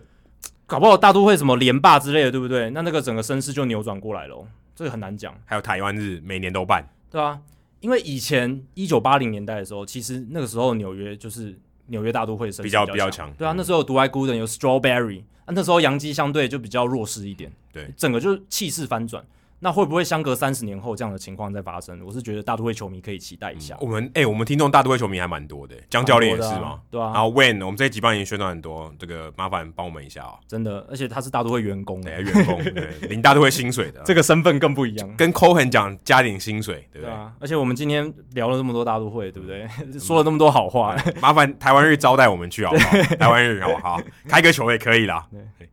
好。那刚才讲到这个大都会，大都会其实今年没比赛，到对啊到我们到我们现在录音这一天，打几天了？四天了四吗天？了，哎、哎、三呃三天，呃二三四天，四天。打了四天，球季进行第四天了，大都会一场比赛都还没打第。一个系列赛完全没打，跟国民队比系列赛就没打。我的 fantasy 里面有超多大都会的球员，对啊我那因为很多好球员嘛，就零啊、这些球员的贡献值是零，而且国民队有一些好球还员还不错，呃还不错的，结果都都一没场打都，没打。对啊。而且我觉得很可惜的是，我们大家引颈期盼的 Jacob Degrom 跟 Max Scherzer 的对决就没办法看到哎、。对，哎，我我觉得这个真的很哎、伤其。其实我岔个题一下，其实我看到那个台湾的这些转播单位嗯排、开幕战的时候，我想说 What the hell？怎么每个人都挑白袜对天使，Dylan Bundy 跟 Giolito？如果今天让你选 Degrom 跟 Scherzer，你怎么可能会选白袜跟这个天使？我你一觉得定选 Scherzer 对 Degrom 吧？时间上吧，对，时间上是一个，但是好险没选，因对为选了也没得打。对，但但但就是我觉得真的很可惜，真的就是这个对决是大家非常期待的结嗯果，而且大家也想期待看到林多尔第一次穿大都会球衣啊，对，也没看到，到到现在还没看 到。对，大谷翔平先先把版面先抢走。对，，大谷翔平先占据了版面，那这个原因就是因为疫情嘛，就是嗯国民队他们发现有四个球员确诊，哎、这四个球员，哎、也是第一前一天才发现的。我记得比赛当天很紧急的，很紧急，突然突然就不打了。对，然后球迷可能如果要进场，国民队球迷要进场，然后说 What the？傻眼，对，今天怎 样？就突然不打，而且很很突然呢、非常应非该常是突然，应该是开赛前不到十二个小时之内、嗯就，宣布不打。对啊，我想说怎么会这样？然后后后来发现说，哦，原来有一个人确诊，在这个 charter flight 里面，在专机里面有人确诊。那 OK，这个密闭空间里面，大家都在高风险的情况下，后来有四个人就是没办法出赛，然后这比赛就没办法打嘛，就是 OK，就就后来就延期说不打。然后这个 protocol 也不知道到底怎样说。国民队剩下的人到底能不能打？因为目前看起来，国民队还可能还会打下一个系列赛，那国民队现在是有十一个人在隔离嘛，然然后有四个球员没有登录，四个球员是确诊，对对，诶然后他好像是没有我我看到的新闻是说，这四个球员他不能登录，他有可能是确诊，另外一个可能是他可能接触到确诊的人，没有四个球员是一定确诊，只是不知道他是谁。哦，真的吗？对我我我看到我看到报道是写说他可能是跟这个非常 high risk 有确诊的人接触到。哦，是有六个人，其他有六个球员是这样子，所以他们会隔离。哦，OK，对，了所以解是有四个确诊，然后六个隔离，然后一个球队员工也被隔离，所以总共是十一个人，目前就是没办法正常的工作。这这四个球员，我看我看到名字，哎，有 John Lester、Alex Avila、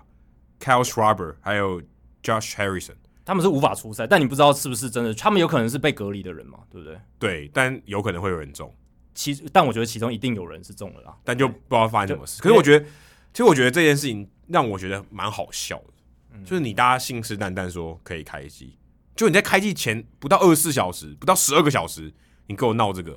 但我觉得反过来看，其实我觉得我乐观一点看是觉得大联盟这次处理这件事情就比去年来的有经验，而且快很多。哦，当然就是已经有一年嘞、欸对啊，而且去年的教训就是告诉我们，你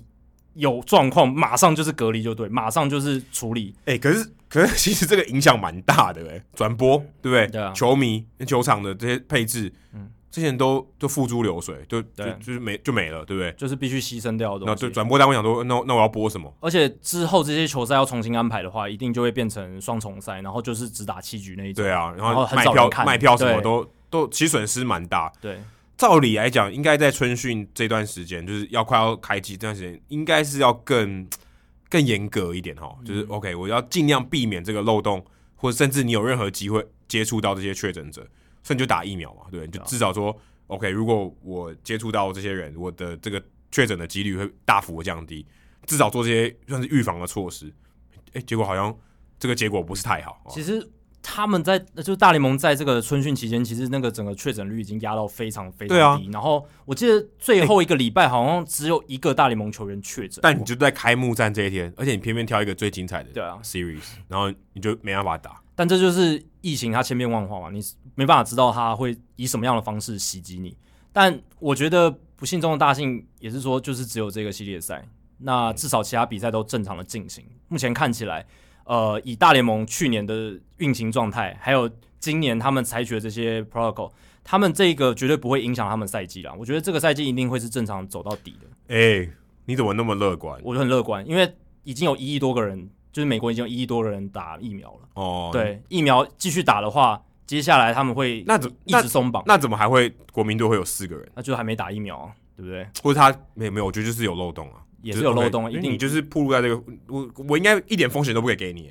对，但没办法，这个病毒真的看不到，一定是有风险，对吧、就是你看他们春训期间也是有人确诊，只对是啊，新闻没没在报，然后也没有他们马马上就做一些措施，所以没有扩大这样子。但整体来讲，我是觉得接下来这个赛季，就是随着这个疫疫苗人数一直打下去的话，应该而且观众也会逐渐渐渐开放，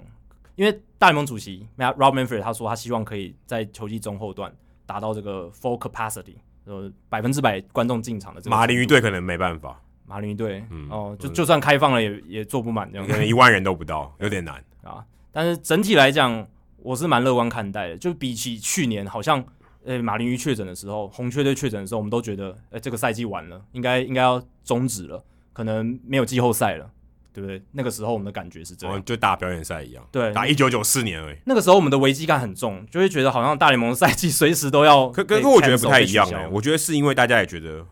没关系，管他习惯豁了出去了，嗯对我就是要打，我再不打我就我就要饿死了。嗯嗯，说我我可以承受这个风险，我知道这风险存在，对，但我不管了， 我就是要打不打我就死了，对不对？对啊那我宁可承受这个风险。我觉得，我觉得心态比较像这样。你看德州游骑兵虽然他们还没打主场，但是他们已经说开幕战至少开幕战是要百分之百入场，对啊哇，四万多人，四万零三百个。你也没有梅花，你绝对不可能有梅花座吧？满场就是一定就是对啊正常啊，对，满满场意思绝对不会有梅花嗯座，代表每个人都会靠得很近。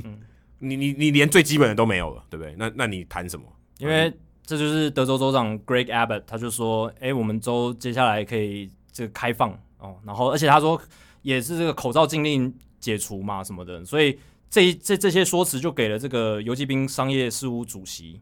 Neil Lipman 很大的信心，所以他就宣布了这件事情。可我后来看到这个 Joe Biden 出来说这个你这个游击兵队，当然我不知道是讲给那个布希还是谁听的，反正就是说你们这些不负责任嘛，就对啊，开放百分之百入场是想怎样？然后美国总统直接说这是一个 mistake，一个错误。对，就是错，而且 not responsible，对就是你你这个是在干嘛？你你可以不要了，好吧？你不没有规定你要这样做，你承担得起这个责任吗？John Daniels 他就出来说没有，就是 OK，我们就只有开幕战这样做，之后我们再调整。但我觉得这是他后后话了，一开始他就是放话说就是要开嘛，就是全部都要都要让让大家进场。嗯，他现在可能说调整，然后就开幕战的时候让大家热闹一点嘛，对不对？终于这个新球场有一个 full capacity 嗯可以让大家进来，这我觉得是蛮重要。但是你说这个疫情到底控制到什么程度，你可以这样做？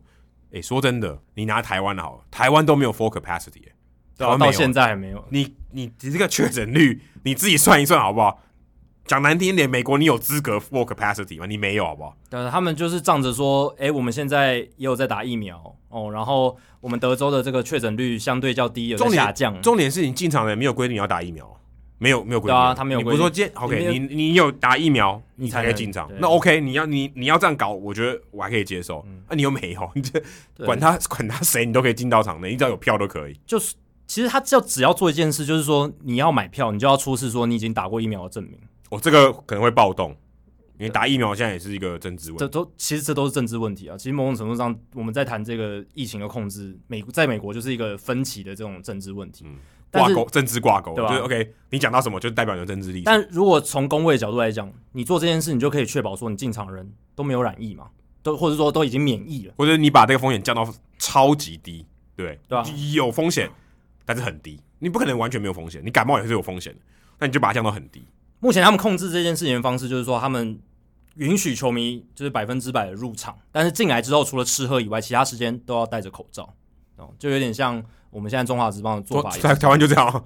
对但但你有但你有看到画面转播吗？这没有用啊，就基本上没办法控制这不这了只。是讲好听，坦白说，我觉得讲好听的，对啊，就就是是官方说法，呃，不能讲防君子啊，就反正就是大家守规矩就守规矩，不守规矩还是不守规矩。对啊，我是觉得游击兵可能也有一种心态，就是他们去年这个新主场 Globe Life Field 开幕，诶结果遇到疫情，这整个庆祝活动啦，整个就是开幕的这种气氛都没了。然后今年想要赚一点回来，或者这种有一种想要 make up 的心态哦，弥补一些回来的心态，所以就想说我们开幕战，我们就是要走在最前面哦，全部开放，百分之百入场，那这样这样子的感觉，当然也是他在德州啊，对啊，这，这他如果不在德州，恐恐怕也没办法，也也不合法。对，但我是觉得说这样子的心态，如果他们有的话，当然我不知道，也不一定有。但我觉得如果是这样子的话，其实蛮蛮幼稚的哦，就是哎、没 不会，我觉得我觉得在商言商， 对啦，他真的就是，哎、我再不开放我就要饿死。我我的意思说，OK，那没有 full capacity，你全部开放，你就是把大家的风险调到很高，对，相对很高了。嗯，你可你可以你可以用别的方法赚钱嘛，对不对？你说开放十趴二十趴，你控制得宜，我觉得配套措施做好，你可以的嘛，对不对？那你选择不要，你选择我要玩一个大的， 我要干我要干大的，对不对？我一次就要四万多人一起挤进来，你控制得了吗？有多少人会戴口罩？你控制不了。哎，他们有信心说一定会满场吗？这也不一定哦。呃，一定会啊，一定会，一定会，一定会，一定嗯新的，我觉得一定会啊，新的球场开幕战，我觉得这两个条件一定会。不一定哎，我觉得，因为他们也不是你现在说今天我说开放全部人，开幕战不会满，对啊，因为我是觉得游击兵这几年战绩也不是特别好嘛，声声势也蛮低的。哎、新的球场我来凑个热闹，我我我我觉得如果满的话，某种程度上是政治因素，因为很多会就是比较保守派的支持共和党的这这一派的人，他们就会觉得说，诶，游击兵这样做很有 guts，就是要这样。我们已经受够了那些什么口罩政策、什么什么防疫规定，我们就是要说真话的人什么之之类的这一种，会有会有这一派人就是去力挺。我觉得如果满场政治因素可能高一点，我我你把它当当示威游行在看的，这不这真的啊，这就我觉得这已经被搞成一个政治问题了嘛，就是大家去要不要做这件事，要不要买票进场这件事，好像你这种政治宣示了好可怕、啊！而、且其实这样真的不太好了。坦白是这样，说啦，我人家会常常把什么政治归政治，体育归体育，不可能啊，对。但是呢，你一旦把政治加进来以后，你事情变得很难解。很难解啊。我我不是说体育归体育，而是你一旦有了政治以后，你这事情变得很难解。嗯所以你如果你能体育归体育的时候，相对起来你比较能理性的去看待这件事。是，但呃，很很抱歉，真实世界就是很难，对你就是做不到这件事。你应该不是说做不到，你就不能，好不好？对啊你，根本不可能没有这种没有这种情况，让你政治归政治，体育归体育的，对啊因没为有这种事情的。每个利害关系人都有他们自己的一些盘算，都各怀鬼胎。我只我只能说，台湾的防疫，这样我们有点岔题了，跟棒球没有关。台湾的防疫至少跟政治比较没有关系。对我，觉得这点是真的是非常非常重要的一点。我先不管说大家有没有戴口罩，或是任何其他客观条件我都不讲，我只讲说台湾的防疫至少跟政治比较没有关对系。我觉得这是台湾人的福音。就是当然，我们的防疫还是有跟政治沾染一点点，一点点，但是你跟台湾其他的事情相比，这个对政治的这个色彩已经低到爆。或者是你跟美国比，政治色彩也是低台湾到其他爆事情跟政治超多关系，对对对任何都很有关系。嗯但至少防疫这件事情哦，至少在最严重的那段时间啊、这个政治色彩很低的。算是大家很团结，然后又把整个疫情控制下来。所以，即便我们现在还没，我们疫苗开打了嘛，好像还呃，还没你有还你还不能对打，啊也我还不能打嗯我不能打就是还没有我普及。我们开打率还很低嘛。那美国是已经走了三分之一以上嗯了。那即便是这样的情况下，我们看球相对来讲，我们还是比较我安们还心的。我们还是很，我我们有，而且我们人数相对保守多了，对啊相对他们，我们的确诊率跟对啊这你跟这入场人数比，哇，他们真的是比较激进一点。但必须说，美国他们目前大部分的球队还是十趴二十趴嗯，那跟他们当地的对这个市政府、州政府有对关系，。没错，就是跟各州的那个他们的规定有关系，所以平均来讲大概是二三十。那游戏兵这个真的是蛮特立独行的，就是百分之百的开放。说到这个政治归政治，体育归体育，其实这件事情来的快到我完全没有预料到。嗯，大联盟居然就快刀斩乱麻，说我的明星赛要移地方，就是因为乔治亚州亚特兰大所在的乔治亚州，他们通过了这个选举法哦，里面有去更严格的要求这些通信的通信投票者的一些资格，必须你要哦你要拿这些你的身份身份证啊证，嗯一些 ID 然后去投票。以前的话可能相对比较松散一点，但有人会认为说这是个客观的条件，刚才讲的客观的，有人会认为说 OK 你这是排挤了某些人。去投票的权利，限缩这个权利。有些人是这样认为，但的确这个新法通过了，然后呢，大然后大联盟这边马上就做声明说我不支持这个决定，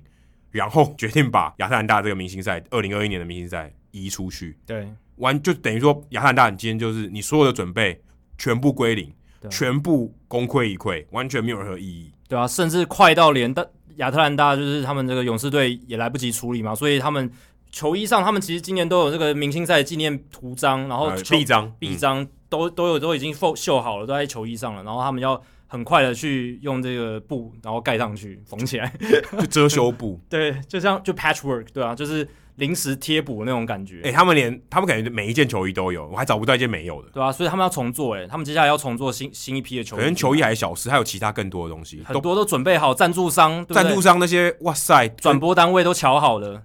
可能几百亿的事情，嗯，对不对？牵扯到几百亿的这些利益，很多牵连的，你跟我说你不爽，大联盟说我不爽，我不爽你乔治亚州这样子，我跟你的立场不同，他是宣示一种立场，对我就说我跟你的立场不同，我不同意你这样做，我就把它移开。对啊，哎，这件事情快到我连酝酿这两个字都还没写完，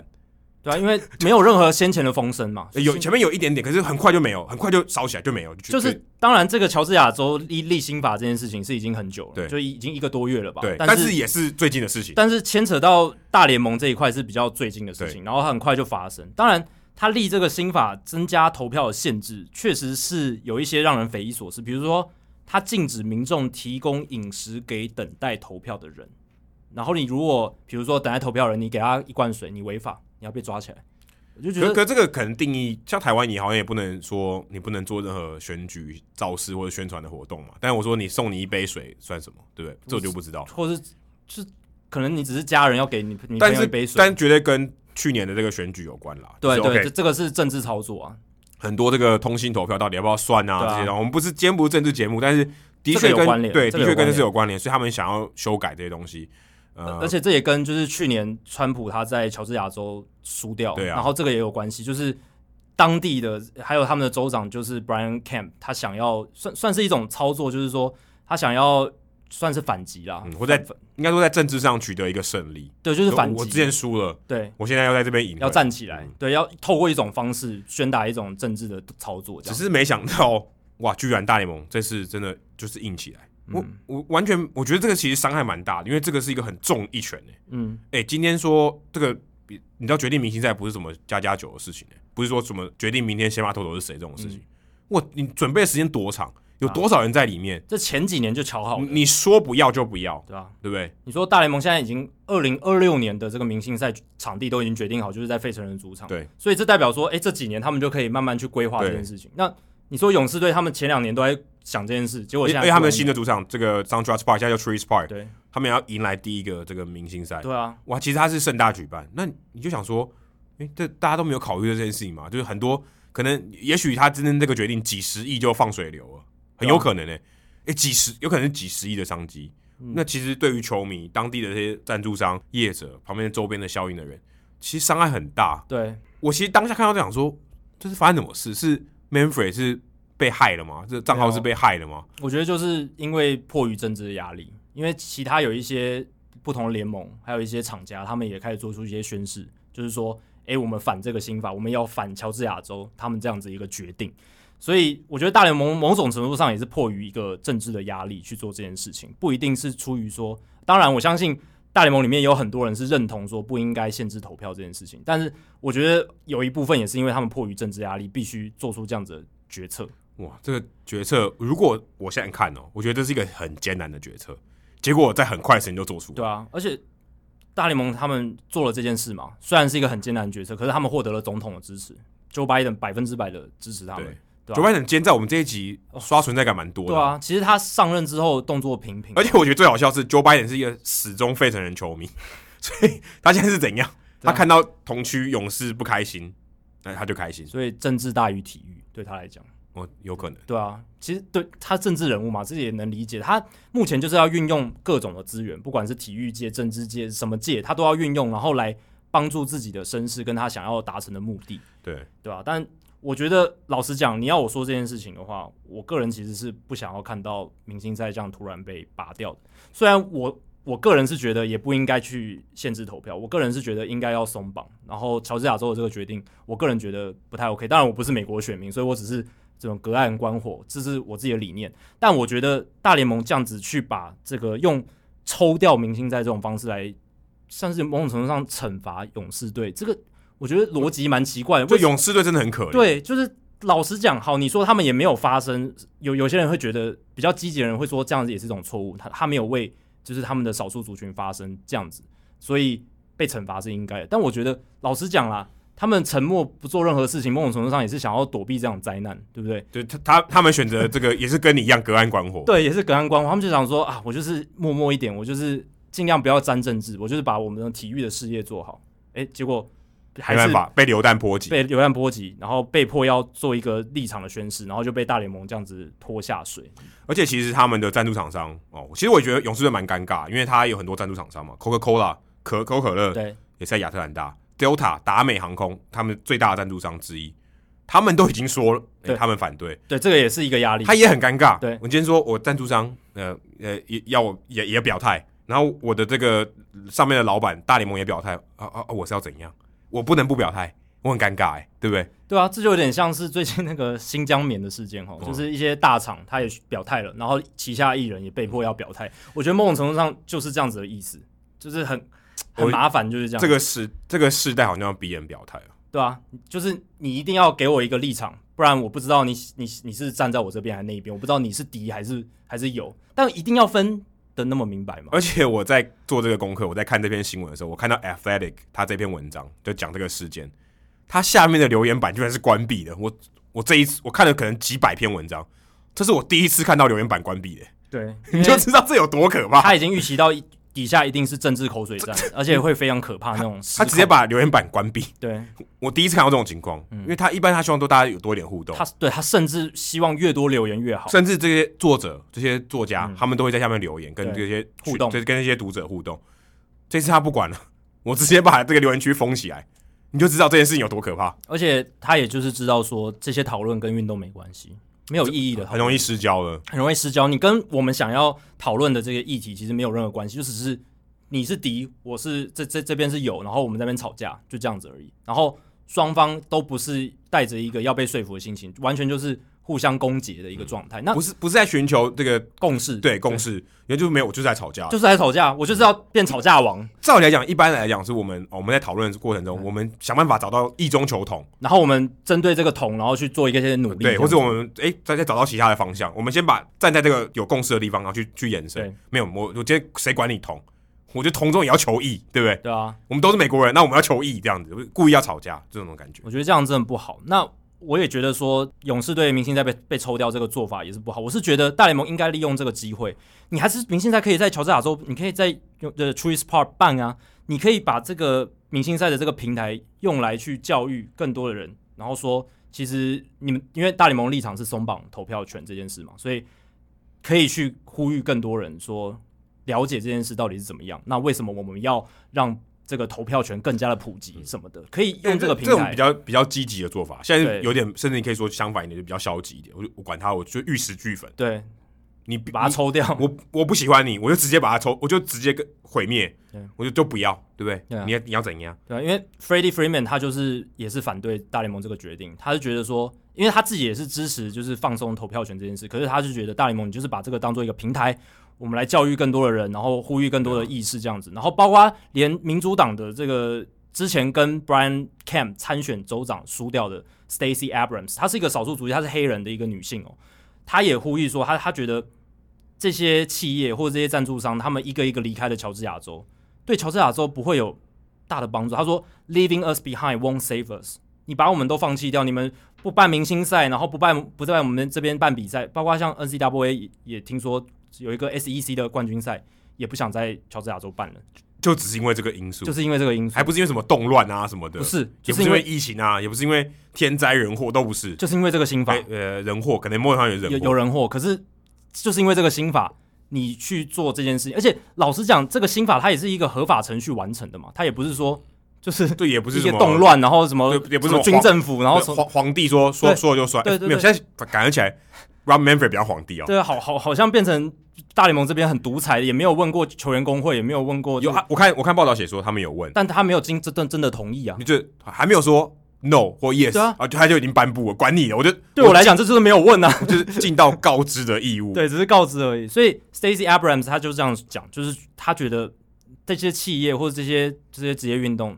你还是要想的积极一点，你还是要留在乔治亚州，你的理念还是可以跟就是比较这个自由派的这一方类似，但你可以用一种不同的方式来处理这对件啊事情。其实像 NBA 跟大联盟，其实你可以说他们的这些有钱人，大部分都是比较共和党的，NFL 这些老板也都是，所以你可以感觉到说，今天联盟跟这些老板哦，你今天二假设真的很不幸要二分法好了，其实这个壁垒分明，其实不是很好的事情。坦白说，对啊大家大家也不是在意中求同，对啊大家就是诶、你跟我立场不同，我就要跟你干，我就要跟你杠上。对啊，你你你怎么跟我玩？看谁力量比较大。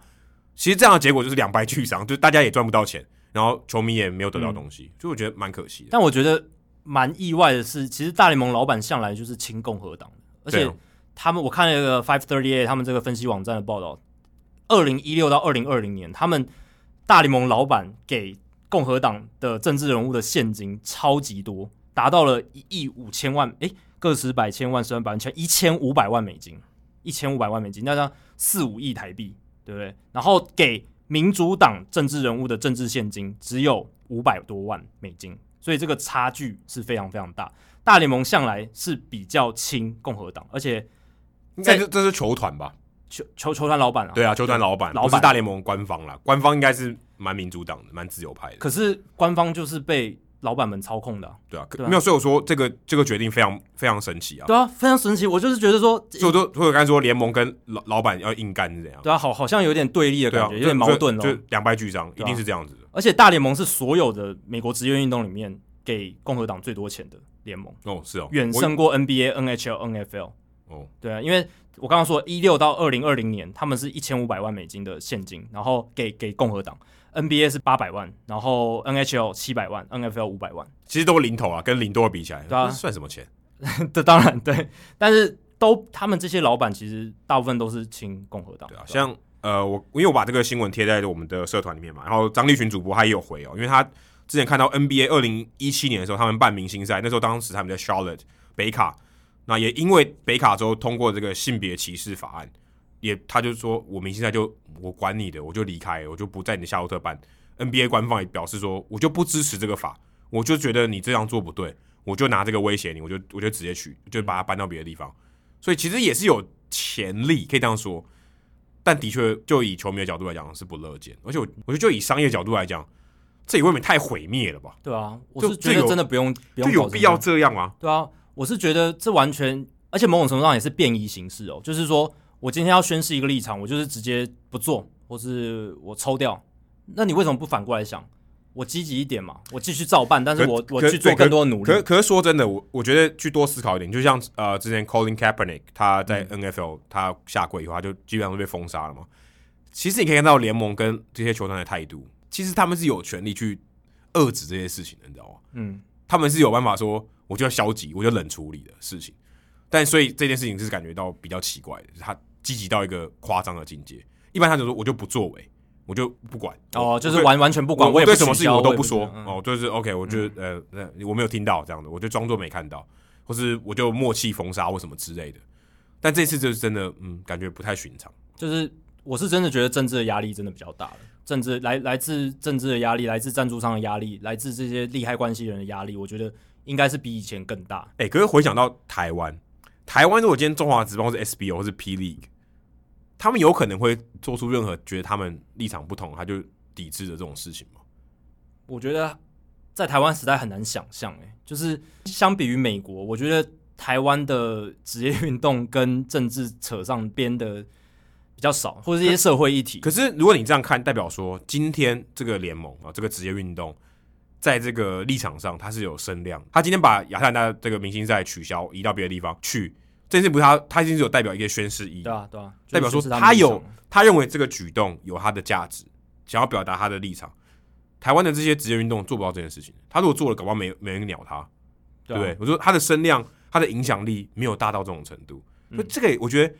我们用另外一个角度来看，就是我们从台湾的角度看这件事情，台湾的职业运动什么时候能做到这样？说棒球，还要很久，如果这今天、这这今天我的棒球界，我能出来说什么话，表达我的立场，我先不立场，先不论我同意不同意，我先不论这件事情，但我有办法表达立场哦，这件事情我觉得是坦白说也是一件不容易的事情。我有代表说，我有这个发声的这个能量啊、哦我说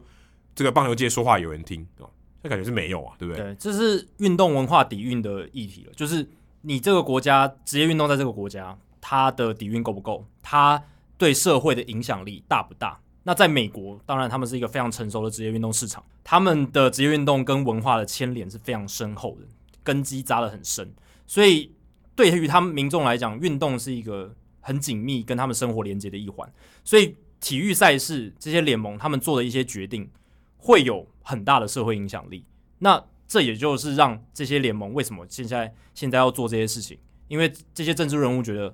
这些联盟出来说这些话，或者是呃这一派的人认为这些联盟出来说这些话会有它的影响力，会能够改变一些事情。但在台湾，我觉得相对来讲，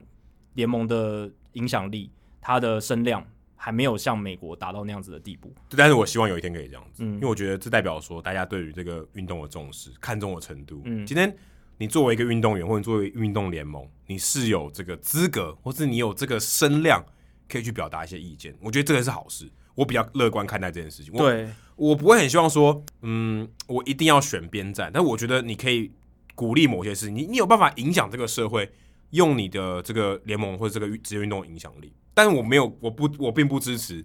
这么激烈的做法。对啊，然后其实这一个点，如果反过来看，有些人会觉得说，那你如果希望联盟可以哦做对社会议题做出一些改变，那是不是又会比较积极的牵扯上政治了？啊你是不是这样就会比较跟政治沾染上边了？某种程度上是这样，就是可可我们刚才讲说，这就不可能啊，在在这个真实世界就是不可能。但所以有一所以派的球迷就是觉得我就所是以体育所就以体育，所以你，我觉得不可能完全切割，嗯所以应该要积极的拥抱它，嗯，应该是这样，就是 OK，我要发挥我的影响力啊，我要认为，对至少我以联盟角度，我要认为我做对的事。我觉得大联盟也是这样子嘛，他认为他要做他对的事情。只是我们不同意他的手段嘛，嗯这手段也未免太玉石俱焚了吧，对不对？我觉得这些联盟还有这个自觉，或者是说这而些且这些运动员、这些看板人物，哦，这些看板的球员都应该有这个自觉，而且也要有足够的胆识跟 guts 啊对，我觉得就是 guts，就因为跟 Colin Kaepernick 一样。因为你做出这样子的决定的时候，你就是会惹怒另一派的球迷。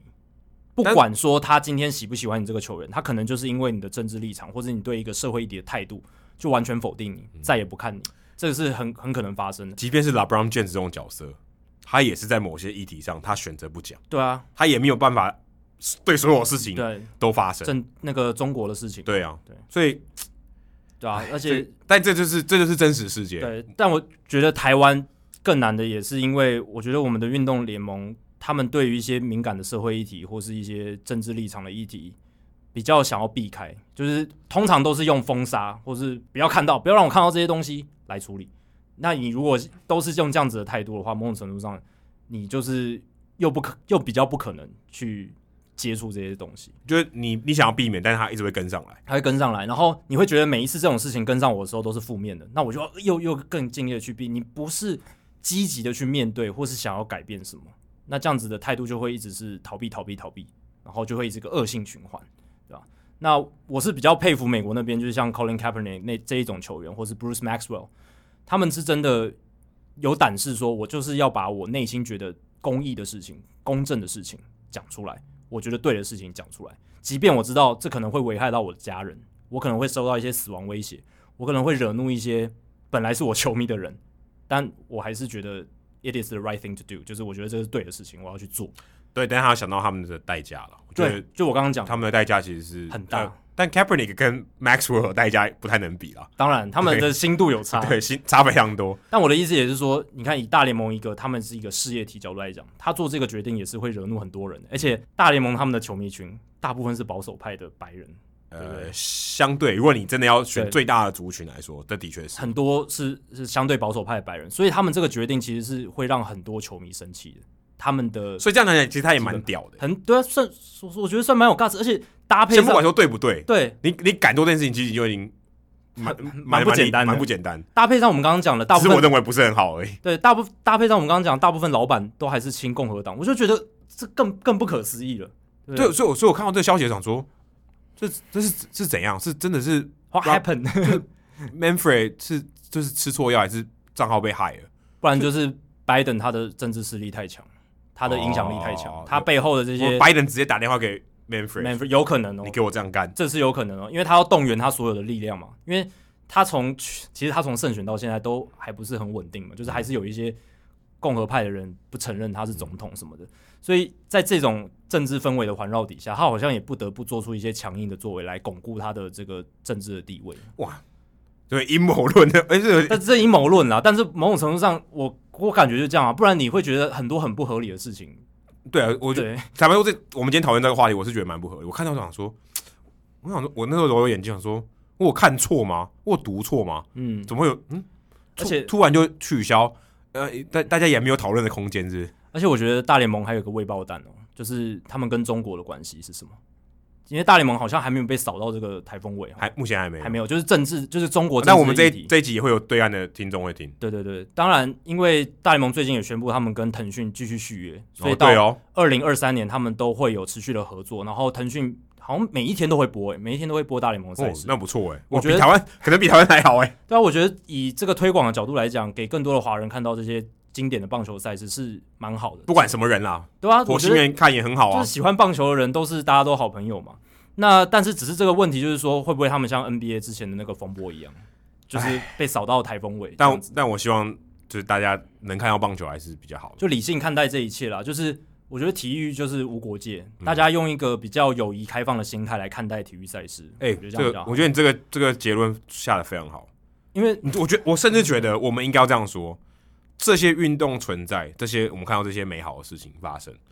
其实就是要拿来团结大家的。是啊，我不是要拿来分化大家的，对但团结大家比较好吧？对啊，这哦，这这好像中华职棒的这个标语， 但但我觉得这就是大家好的地方，大家就是哎、诶我们今天语言不通，我们都看棒球，哎、我们就可能变成好朋友，诶这不是很好的事情吗？对这可能是全天下最美好的事情之一、诶其实我会选择体育媒体，或者是喜欢体育媒体，某种程度上也是因为在所有的新闻或者是议题的类别当中，体育是真的正能量算最多，给我最多正能量的一个领域。因为不管是人物故事，但也不完全都是，当不对吧，完当然不完全但，正面正能量相对多很多。相对于社会新闻、政治新闻，对不对？体育新闻或者是体育赛事，它给人的是一种积极正面的形象，多于其他部分。你有看到那个飞行型男空中飞哎、型男飞行日志我知道这部电《In 影 the 是 Air》，就是乔治·库隆尼演乔的，治对乔治克鲁尼，它里面就有一段讲到这个，说为什么这些球小朋友都喜欢这些职业球员？为什么？因为他们喜欢他追梦，这、是一个正面的力量。嗯对，所以我希当然这有点滥情或是太鸡汤，但的确这个东西是我觉得团结大家一个很很重要的，不管你是国界、肤色、种族、性别，其实这种东西应该它存在的目的是这个吧？对啊，最最终极的意义是这个。而且你看有什么时候北韩跟南韩能在同一个场域里面同时出现？奥运，奥运，谁其他其他地方基本上没办对啊，法我。觉得这 是，但奥运也可能有蛮多肮脏的事情，是但但至少 OK，这至少是一个大家在看那个比赛的时候，或是看竞争的时候，大家至少心是这个目标是很一致的。而且某种程度上，大家在体育场上是放下很多政治分歧。你我如果们就表是现来好，比你赛我管你哪一个国家，对啊我都我都支持。我记得以前一九三六年柏林奥运的时候，希特勒还跟那个黑那个 Owens，就是美国那个短跑名将，嗯他他好像也也是有跟他致意还是怎么样，因为他那时候表现的非常非常好，所以即便连希特勒他也是在那个时候，他也是对于这些体育员的表现，他也是予以尊重，嗯也是甚至感动，对，甚至感动，对吧、所以体育赛事它就是某种程度上有这样的能量，也是为什么那么多人被吸引到这个领域的原因啊。天哪！我们这一集也，我这太高大上了一点哦。也太鸡汤了，但是我觉得我们最后一个话题可以把它扭转一点回来。真的，这个是真的 down to earth，真的 down to earth，直接把你从刚刚的云端直接拉下来。完全相反。你刚刚讲追梦嘛，你刚刚讲，哎、很多球员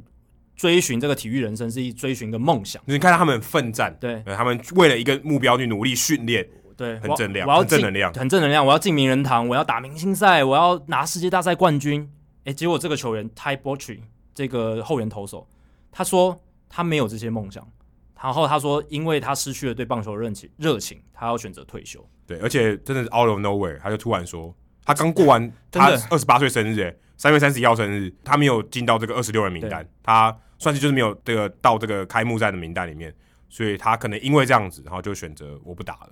他可能有，我觉得啦，他可能也就是深思熟虑过，因为其实我有追踪他的 Instagram，、然后我还跟他聊过天呢、我我嗯哦是哦我对啊，去年不是他那个、呃台湾的有打棒球，然后他在那个 MLB 的秀，他不是有参加那个电玩的然后比赛哦电玩赛事，他就有提到说，我也想去台湾打球。嗯然后台湾有有些媒体有报嘛，嗯然后我还传讯息给他说，哎、我之前去那个 Potaki，就是红袜队三 A 访问林子伟的时候，我跟你聊过天，你有跟我聊过天，你记得吗？嗯他说我记得，我记得，因为他就问我，那时候我就在那边访林，在那边等林子伟，他就跑跑过来问我 t y p e r Tree，他就跑过来问我说，哎、林子伟这么红哦，你不是从台湾来吗？嗯，这么红，那嗯想说三 A 球员是没有人访，那么一个记者都没有，一般来说都不会。 他到底是多红？对，我我就拿我的那个手机给他看，我就说林志伟在我们这边是 Subway 代言人，嗯，他虽然不是下钩型投手， 但是他是 Subway 代言人。然后呢，我给他看苹果日报的头版，头版，嗯，他想说，哇靠，我们队上有个 National Hero，对，他就对他这个肃然起敬，对然后他就跟我聊天这样子，然后还我就跟他问他一些关于紫伟的事情，因为他跟林志伟算是几乎是同期哦，他们几乎每一个层级他们都同队，所以他完全看到林志伟的这个变化。虽然后来他被交易到这个天使队，但他一直看到林志伟的变化，所以他跟我分享一些他从旁观者的角度看到林志伟的变化，跟我分享蛮多，那都蛮感激他的，因为他主动来跟我聊天。嗯，然后没想到后来他被交易到天使队，我都一直有关注他，所以我才传讯息给他说：“哎、你你还记不记得有一个人拿这个 Subway 的这个这个图片给你看？还记得？”然后看到这个新闻的时候，其实其实我蛮伤心的，我就觉得，呃，怎么会有人他这么快就放弃？而且二十八岁是当打之年，照理来说应该是到一个球员生涯巅峰嗯的而一且个说状态。真的，他有得到上大联盟的机会。我们之前讲到张少庆嘛，对，他就没有得到上场大联盟的机会。对他其实有，而他且哦有尝 b 到 u 那个投的甜还头不错哎、对他，其实二零一九年他投的还不错，是在他是应该算是，如果没有意外的话，如果他今年的二零二一年还有机会再回到大联盟的话，应该是胜利组的投手。他应该还是，就算他今年没有上这个大联盟的这个二十六人名单，他还是会被其他球队用小联盟就会签下来。对我啊，觉就得是是非他常有机还会。能投，他在二零一八、二零一九年防御率三点八六，FIP 才三点一五，哎，ERA Plus 一啊百球球二。速蛮快。其实他在红袜队的时候，他早该要上去了，我不知道为什么他没有上去，我也我也觉得蛮奇可怪能。这边后援投手的身份比较难被看到。对，有有可能。对嗯然后反正之后他就跟 Ian Kingsler 换嘛，我记得是红袜队换了 Ian Kingsler 把 Ty b u g 后来他换到那边以后，他就他就上大联盟了。对所以也算是一个好消息。对啊，但看到他突然决定在这个 Instagram 上面决定宣布退休，我是觉得真的是蛮难过的。我我不知道为什么，就觉得我我觉得他蛮乐观的，然后他的 Instagram 上面也常常他有练球啊什么的，感觉是蛮认真的。而且他他用的这个词说，我不想要再隐藏了，我不想嗯再假装说我很享受这一切了，我就不喜欢了，对就是，我就厌倦了。我觉得是他真的平常可能是很多内心是压在里面，就是那压在内心里面，很多感受是压在内心里面。他可能也觉得累了，因为他这个声明里面他写的其实蛮清楚，而且我觉得写的很诚实，就是我很少看到声明写，因为大部分声明都写的冠冕堂皇，然后就是一些陈腔滥调。但我觉得他写的特别的，好像真的反映他真实的内心。他就是说，他之前为什么会想打棒球，为什么会想要打到大联盟，只是为了想证明别人对他的看法是错的。因为一路他打棒球以来，一大家一直说啊，你上不了大联盟，你不用想啊，这他不可能。那个老老师看他可能写作文说我想上大联盟，他就说你不可能啦，这个有点像 P R 龙手，P R 龙手他在学生时期也是写作文说想上大联盟，然后被老师批评，然后大谷翔平可能就没有，大谷翔平说啊，你会你会你会你会你会二到六，你一定会上日本职棒，你一定会上大联盟之类。但有点像皮亚龙走的故事，就是也是被很多人否定，然后最后他真的就是打上大联盟。但他觉得好像这一路以来，他都是在 prove somebody wrong 而已，就是他只是想要去证明别人是错的，但他从来没有思考说他真正想要的是什么。然后他他也一直觉得说，哎、其实仔细去思考，好像我其实没有喜欢棒球，我没有想要进名人堂，我没有想要打明星赛，我也没有想要拿世界大赛冠军，我跟别人好不一样。然后就最后就真的就决定退休了。可是说真的，大家如果工作一段时间，可能像我这样的年纪，你多少都会对你的工作，毕竟打棒球是他的工作嘛，他收入的来源，你会有一些怀疑，说我到底做这个干嘛，对不对？或是诶，我我是不是要继续做这下去？一这种东西一定会有怀疑，我相信任何大联盟球员应该都有吧。对我就算我想，就算连 Mike Trout 应该都会想过，我在小联盟的时候，我想说我在打什么，对不对？对，我低潮的时候，我干嘛在这？一定都会有这种、这种、这种、这种情况。但他要做这个决定，我不知道他考虑了多久。我觉得程度有差，他的那个程度已经变得非常大了。就每个人一定都会有厌倦的时候，厌倦自己喜欢的事情，或者是觉得啊这个东西好令我失望什么的，有时候一定会。可是我觉得到最后，我思来想去，我还是觉得棒球是真的能激起我 激起我热情之火的那种内心热情之花的那种那种东西，就是只有棒球好像可以做到这一件事情。就是即便有时候工作再累，或是觉得棒球再烦，我都还是可以找到那个火花。但 Ty Buttrey 他可能真的觉得他怎怎么找都找不到了，他真的觉得累了，然后他觉得他有很多其他事情可以去追求，而且他可能已经想到一些其他可以让他更有想法的事情，或是更有跟他让他更有激情的事情。因为你看哦，其实像他跟他一样，像同一的泰迪，泰迪跟他算同梯的，嗯，对，都在红袜队一路打上来对的。他就选择说，OK，我不要放弃嘛，对啊我我漂洋过海，我我上不了大联，他没上大联盟嘛，我漂洋过海来台湾，我我继续呃用我的棒球的技能赚我的钱啊，我不管赚多少，但我可以继续延续这个生涯，或者是我有可能回到大联盟，或嗯大联盟体系，他就选择是这种方式，但 Ty Butcher 他可能就选择另外一种。我也我也特别去问一下红袜队的 Miki，我就我就问他说，呃，你对这个 Butcher 的印象是什么？因为他也看了他很多年，他就说他是这种很阳光、很单纯、单纯到有点天真的这种人。嗯，他说在这种南方啊、北卡、南卡这些地方，乔治亚州很多这样的小朋友，他们的个性是这样，就很天真。可能他们当时就是有一个很简单的目标，我 prove somebody wrong，对不对？我就是我告诉你说你们都是错的，嗯，可是他就是很单纯这个念头。但他发现他说他真的做到这件事情之后，他怅然若失。他没有仔细思考过他真的喜欢的东西是什么，或者他想要的东西是什么。嗯嗯但但我说说真的，我跟他接触过，跟他聊过天，我觉得他是一个对我来讲，我觉得算是甚至比较外向的人。那会给他主动跟你这个亚洲人的脸脸孔，嗯来聊聊说，哎、你对我的队友是很有兴趣，对不对？嗯这种感觉就觉得只不能是这种说你，就你今天如果说，你今天好，我们不要特别人身攻击，但假设你把 Zach Greinke 来说这件事情好了，比较像他会发声明嘛，对不对？老子就觉得棒球很无聊，我就每天都臭脸，我就不想打棒球了，我我要退休。这种感觉好像是 Zach Greinke 会做的事情。对，好像是这样哦。但是我真的只能讲，就是每一个人他的待人处事的时候，跟他私底下独自一个人的时候，可能个性真的有有些人是落差非常大的。有些人在外真的是他很外向，带给人家欢乐，或者是他感觉无忧无虑，但其实他内心是一个很脆弱，或者是他内心其实是很忧郁，思考很多人。就是我真的觉得越长大或是看过的人越多，真的是百百种的人生样态都有。那 Ty Buttrey 可能就是一个他自己一个人的时候，可能会跟他在外面跟人家相处的时候差异蛮大的。啊对啊，或许他可能就一个开关吧，就是、嗯啊 OK，他就是觉得就我就过不去了，我就不想要继续了，我就选择我第二人生，我就真的不想打棒球了。对吧？但其实这种这种事情，你发生在小联盟成绩可能超多，对啊吧就？是完全习以为常，因为大家知道说，OK，我就是这样了，I'm done，我就我就是今天打完，我就觉得就像那个 Sugar 一样，我就我就觉得我上不去了，我的棒球生涯就是在这里了。他比较不一样，他至少打到大联盟，而且目前感觉还是在延续的，而且已经算有站稳过对，也算有站稳，他还可以，人家照样还可以继续延续的。但他毅然决然选择，哎、这样可以用急流勇退吗？可以啊，可以啊，就是急流勇退。对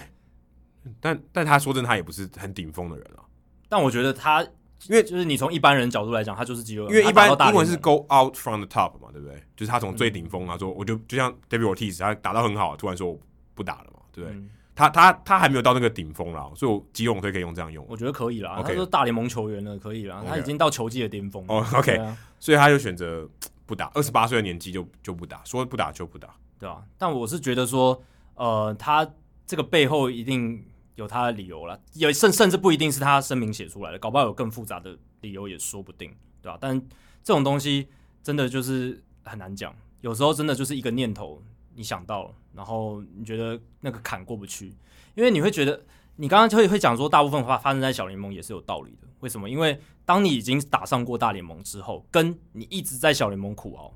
这个落差我是觉得很大。你有上过大联盟之后，你就会觉得你已经过了一个坎，然后被看见的几率或者被考虑的几率，重新再得到一个机会的几率会比较高，相比于你一直在小联盟对啊，苦可熬能就像江绍信就可能可能跟他年纪对差一个一两岁，他就觉得我就不要拼了啊，我对啊就回来台湾。我觉得如果江少庆前一两年有上大联盟过个水，搞不好他就不会回来，他就觉得说，诶，我有上过大联盟，我见识过，然后我也许还有机会被被被看到，也有可能。可是我看到这个消息，我 f- 就是想了一天，然后我就觉得，其实他这个故事某种程度上也算蛮励志的，就告诉你说，你该放手的时候，你就要放手。或者说不一定一定要坚持下去，有时候我们对真就是的你可以有不同的选择。你如果你尝过这个滋味了，你觉得你 OK 了，你就放手。我之前我记得我好像有聊过类似问题，就像王建民这样的人，你说我真的都不放手吗？嗯，不放手直到梦想到手，真的有这个必要吗？你就就你会你这不是一个不是一个自然，我说他不是应该一定要这样的，对不对？包取他也做他的决定了，因为社会的普世价值或是一些大部分的鸡汤都会告诉你，任何事情都要坚持到底嘛。然后我们做人就是要不断的坚持，不断的努力，然后失败挫折要不断的前进。但老实讲，真的是这样吗？搞不好有些东西真的不适合你。然后有时候真的就是一个念头可以做出一些抉择，搞不好会有人生更好的发展。当然 t y b u t c h 他现在才刚开始他的人生的下一个篇章而已，搞不好他以后还会想回来也说不定。可是呃，至少他做出了这个决定。那之后他能不能成功又是另一回事。可是，就算他没有成功，某种程度上他还是做出了一个勇敢的决定，嗯搞不哎好，对啊，他在另一个情况下没办法做出这样的事情。每天都有人宣布不打棒球，为什么我们要讨论这个？就我真的觉得大家应该思考一下，因为他这个真的是比较难 对他发你生，真的很少见，他很有代表性，对所以我们才会聊，因为太多每天都都有人在放弃棒球，一定有，每天都有人放弃职业棒球，我可以跟你保证，对啊。每天一定都有。其实这是一个，如果你用光谱来看的话，每天放弃棒球的人大概就是中间非常多的、非常大大一片，然后极端的就是一边是像王建民，另一边就是 Ty b u t c h 对一个是坚持到底，一个是在巅峰急流勇退的。而且他因为某些因素，而不是他不能打了，对不是他手断了、脑震荡了，不是都不是这些他影响他不能打的原因，他自己决定，自主决定的，嗯不是他受绝对伤还能，打，这我可以百分之百保证。对啊你真的，我觉得大家可以真的去想一想，也我也很欢迎大家留言跟我们分享，你看到这个新闻，或你听到我们聊这个时候，你是怎么看待的？对嗯啊，因为你你真的说大家很鸡汤、很励志，其实他这个才是真实、欸就这个才是真实的。很多人生的现况其实比较像 Type b u t r y 就是很多人被迫放弃梦想，或者是他也不一定是被迫，他主动决定要放放弃梦想，但不一定是他真的对对那件事情没有热情，他可能是迫于压甚力。至这样讲，我应该讲，他这样甚至可以说是一种有智慧的决定。他至少展现他的智慧，他想过了。很嗯，多人他没有，我就是管他的，我就人家说叫我热血，我就要热血。我今天有智慧，我选择我可以放得下。对啊，有些人是被迫的啊、被迫就真的比较可惜。嗯但是有想过的也不一定是坏，就是有有想过的可能是更好。你放下是一种智慧，这很不容易的、欸对啊，对，不然大部分的鸡汤都一直讲坚持到底，其实也有也有点腻了哈，就是哎、突然讲讲，好像是我们这个第两百一十集，就是我们最后一集了，我们要放下了。 没有，我们这个是还还是会坚持继续做下去啊，我们才还是对这个是很有热情的，对啊。那你刚刚提到王建民，然后今年大联盟又有一个蛮鸡汤的人物叫 Cesar Valdez，不知道你有没有听过？嗯一个精英队的投手，他是二零一五年拉米狗的洋将瓦德兹哦，他在二零一零年第一次登上大联盟，中间隔了六年在其他的联盟效力，然后后来二零一七年重返大联盟，中间还去打中华职棒。二零一五年的时候，然后二零一七年之后他又结束之后他又没有在大联盟留下来，因为他那时候投的还是很糟。结果二零二零年去年的时候他又回到大联盟，而且投的非常好，他现在变成精英队牛棚里面的一个要角，所以这个也是一个蛮鸡汤的故事，一个三十六岁的老投手。坚持在赛场上，他之前都在墨西哥联盟投，也有到过中华职棒，然后现在反而在三十五、三十六岁的年纪，变成一个大联盟在牛棚里面被倚重的投手。这个就是跟王建民的故事类似，然后跟 Ty b u t c h 在光谱另一个极端的故事，比较鸡汤的。我突然想到一个很棒的结尾，真的很棒。我刚刚有点佩服我自己。一般我们会欣赏这些日食之后嘛，哇，日食一个特殊的景象。但是呢 b u r c h y 呢告诉我们，你的你要欣赏落日，你每天都有落日的。对你知道这天结束了，你就让它过去，你要让它放手，你要欣赏这个落日。你告诉他说：“哦，我就是放手，对我就是欣赏夕阳无限好，只是近黄昏的那种美感。”对，欣赏懂得欣赏日落也是一种艺术啦，对，也是一种艺术。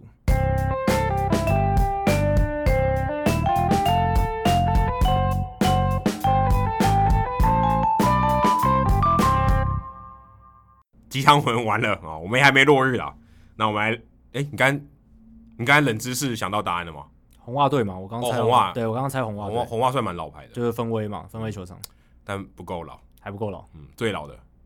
最老的嗯道奇队。最老的哎、诶最老的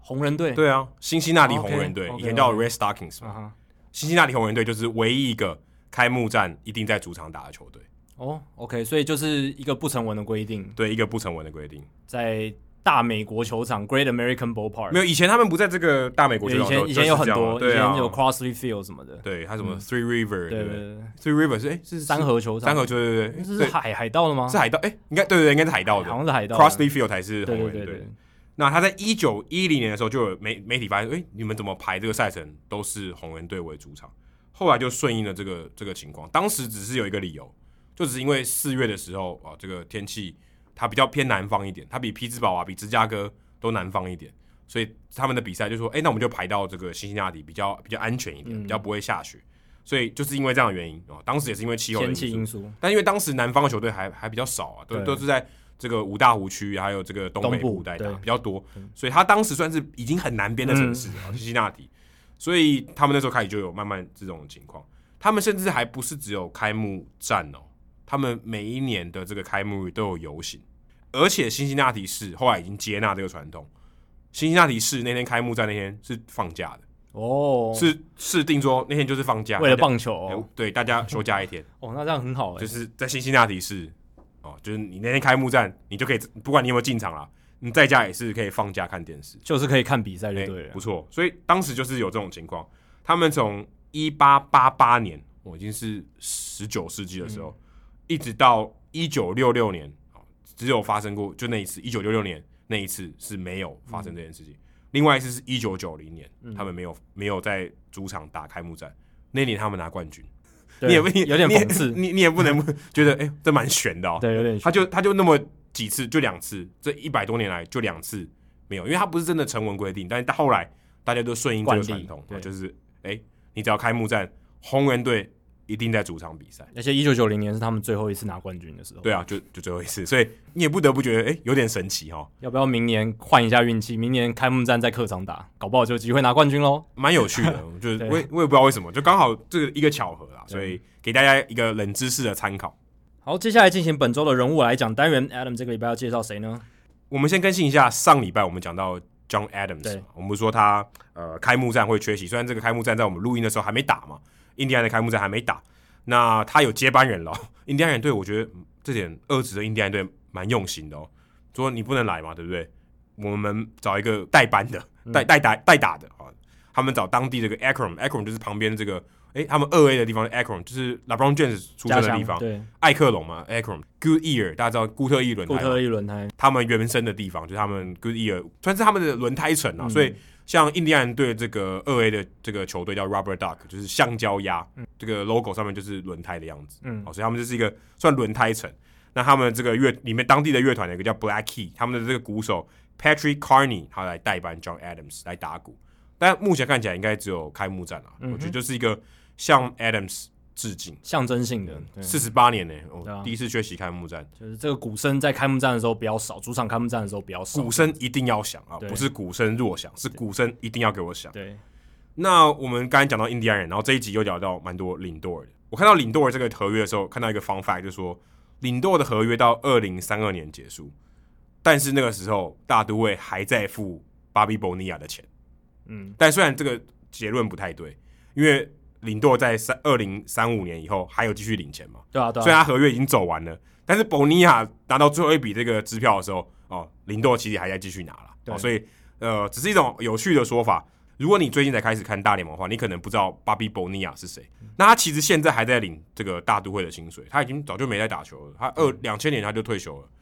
但二零二一年他还在领大都会的钱，嗯你很难想象，他一直可以领到二零三五年的七月一号。对他每一年可以领一百一十九万美金哦，对，美金哦，每一年他已经没有在打了哦、他可以，他是确切的数字是一一九三二四八点二零啊，对啊，这是为什么这个分期付款的概念，而且七月一号刚好是我生日哦，所以我永远都记得巴比博尼亚这个人，而且他二两千零一年之后就没有再出赛过，对他，哎，两千年还两千零2001年两千零一之后年。那我今天要介绍的呢，不是博尼亚，我其实我们人物来讲有一个这个传统嘛，啊，我们不介绍球员球员哦，他可以当他之后可以转别的啊、但我们介绍他之后的事情。但是博尼亚他没有做其他事情，他就是球员啊，啊他也许就当教练啊。但我们今天要讲的是呢，促成这个奇怪合约的经纪人是谁？我想这个应该大家都不知道吧？当初谈成这笔合约的经纪人叫做 Dennis Gilbert 吉伯特 Gilbert，他现在是七十四岁的犹太人，你你可能对这个名字没什么印象。没有，但是你一定听过 Beverly Hills 这个经纪公司吧？有很有名吧？非常有名。对他是创办人啊， ，OK 哦，他是 co-founder，他是共同创办人 OK，哦，所以他是鼎鼎有名的这个大牌经纪人，经济帝国的创始者对，经济 对经济帝国的创始者。他在一九八四年哦，比我还早两年的时候就已经，他跟他的这个小联盟的队友跟 Rick Thurman 哦一起创办这个公司。他当经纪人之前，他其实在红袜队跟大都会都打过球，哇蛮蛮有趣的，也在大都会打过球哦、那他是当外野手，但是他最多只打到这个 E A 的成绩，他就跟呃，就是也放弃了。他知道说，哎、他的这个这个实力就在天花板就在那里了，所以他就没有继续打。然后刚好当时他有一个认识的一个蛮熟识的一个经纪人过世了，意外过世。他想说，哎、那不如我就来做这个经纪人好了，我就承接他的客户来开始做。而且他其实呃后来也有接触到保险业，所以他等于经纪人跟保险业都一起有在做。哎、其实做的蛮不错的。你知道他的知名客户有谁？George Brett、Jose Canseco、Barry Bonds 都是他经手的客户。都哦这是不嘴简巴单蛮大的人，都是蛮有争议性 的对人物，对对， 这个话题性很高哦。蛮厉害的。哎、嗯哎、你要能处理这种不不简单，对，你要作为一个经纪人，你能搞定这些人不容易耶、对最难他的，这些人很挑的、对不对？很挑啊这这些很难搞定的，都很大牌那种，嗯，所以其实蛮特别。他同时也是这个 Mike Piazza 的经纪人，在他到道奇队的时候，六十二轮的时候，他也签 Mike Piazza 当他的经纪人，他眼光也太好了吧？ 会不会是就是汤米老说的啊那些什么人脉告诉他要去签之类，我不知道，但他也是犹，他是犹太裔的， 对啊，嗯，很厉害，这搞不好有点关系啊头脑很好，嗯，所以他签了皮亚扎。后来也大家如果我们记得之前有讲过这故事嘛，皮亚扎就是被弄到这个海那个马林鱼队嘛，就跟道奇队不合嘛，对不对？嗯当时也是他在弄的、他就是负责操盘。所以其实大都会，因为最后马林鱼把他交易到大都会对嘛，啊，所以其实大都会要感谢他。如果他没有在那边从中作梗，这个皮亚扎永远都不会为大都会打球。哦，那这个 Gilbert 他眼光很好，也许他应该创办一个自己的那个 Big League Advance 有没有？啊，可能当哦时他没有这些科技，他没有演算法，没有 model 的概念。但如果他签 Mac Piazza，如果能用那个 Big Big League Advance 那一套的话，他赚翻了，哎、赚爆了。他不用这个他就赚翻了，他现在已经赚哦对啊也翻是啊了。他用传统经纪人方式就很赚了。他他真的很赚，而且我看到报道里面啊，这个 Tom Verducci 当时在一九九三年的时候，他把这个 Gilbert 跟谁一起相提并论，跟 Scarboroughs 一起，王牌经纪人的对决，呃一时余亮哦，嗯，他就说这个 Gilbert 呢很像业务员，然后 Scarboroughs 是战士哦，因为哦 Gilbert 这能言善道，其实 Scarborough 其实也很能言善道，他认为 Gilbert 更能言善道。我觉得 Scarborough 他说是战士，就是因为他态度更强硬。他在谈判的时候可能就是一个战士派，哦哦，所以哦对哦哦，你这样说有哎在对谈判桌上，那 Gilbert 呢，他就是很柔软、对，很很圆滑那一种，圆滑、很对对圆对融、对八面对玲珑这种角色这，个形容蛮好的，很很有魅力。哦对对他说他很会，他甚至说他跟人家第一次碰面的时候，他会变这个 card trick，就是扑克牌魔术。啊，哎，那你这个破冰，哎破冰，很很喜欢，很会社交对，很容易让你留下很好的第一印象。就是他整个是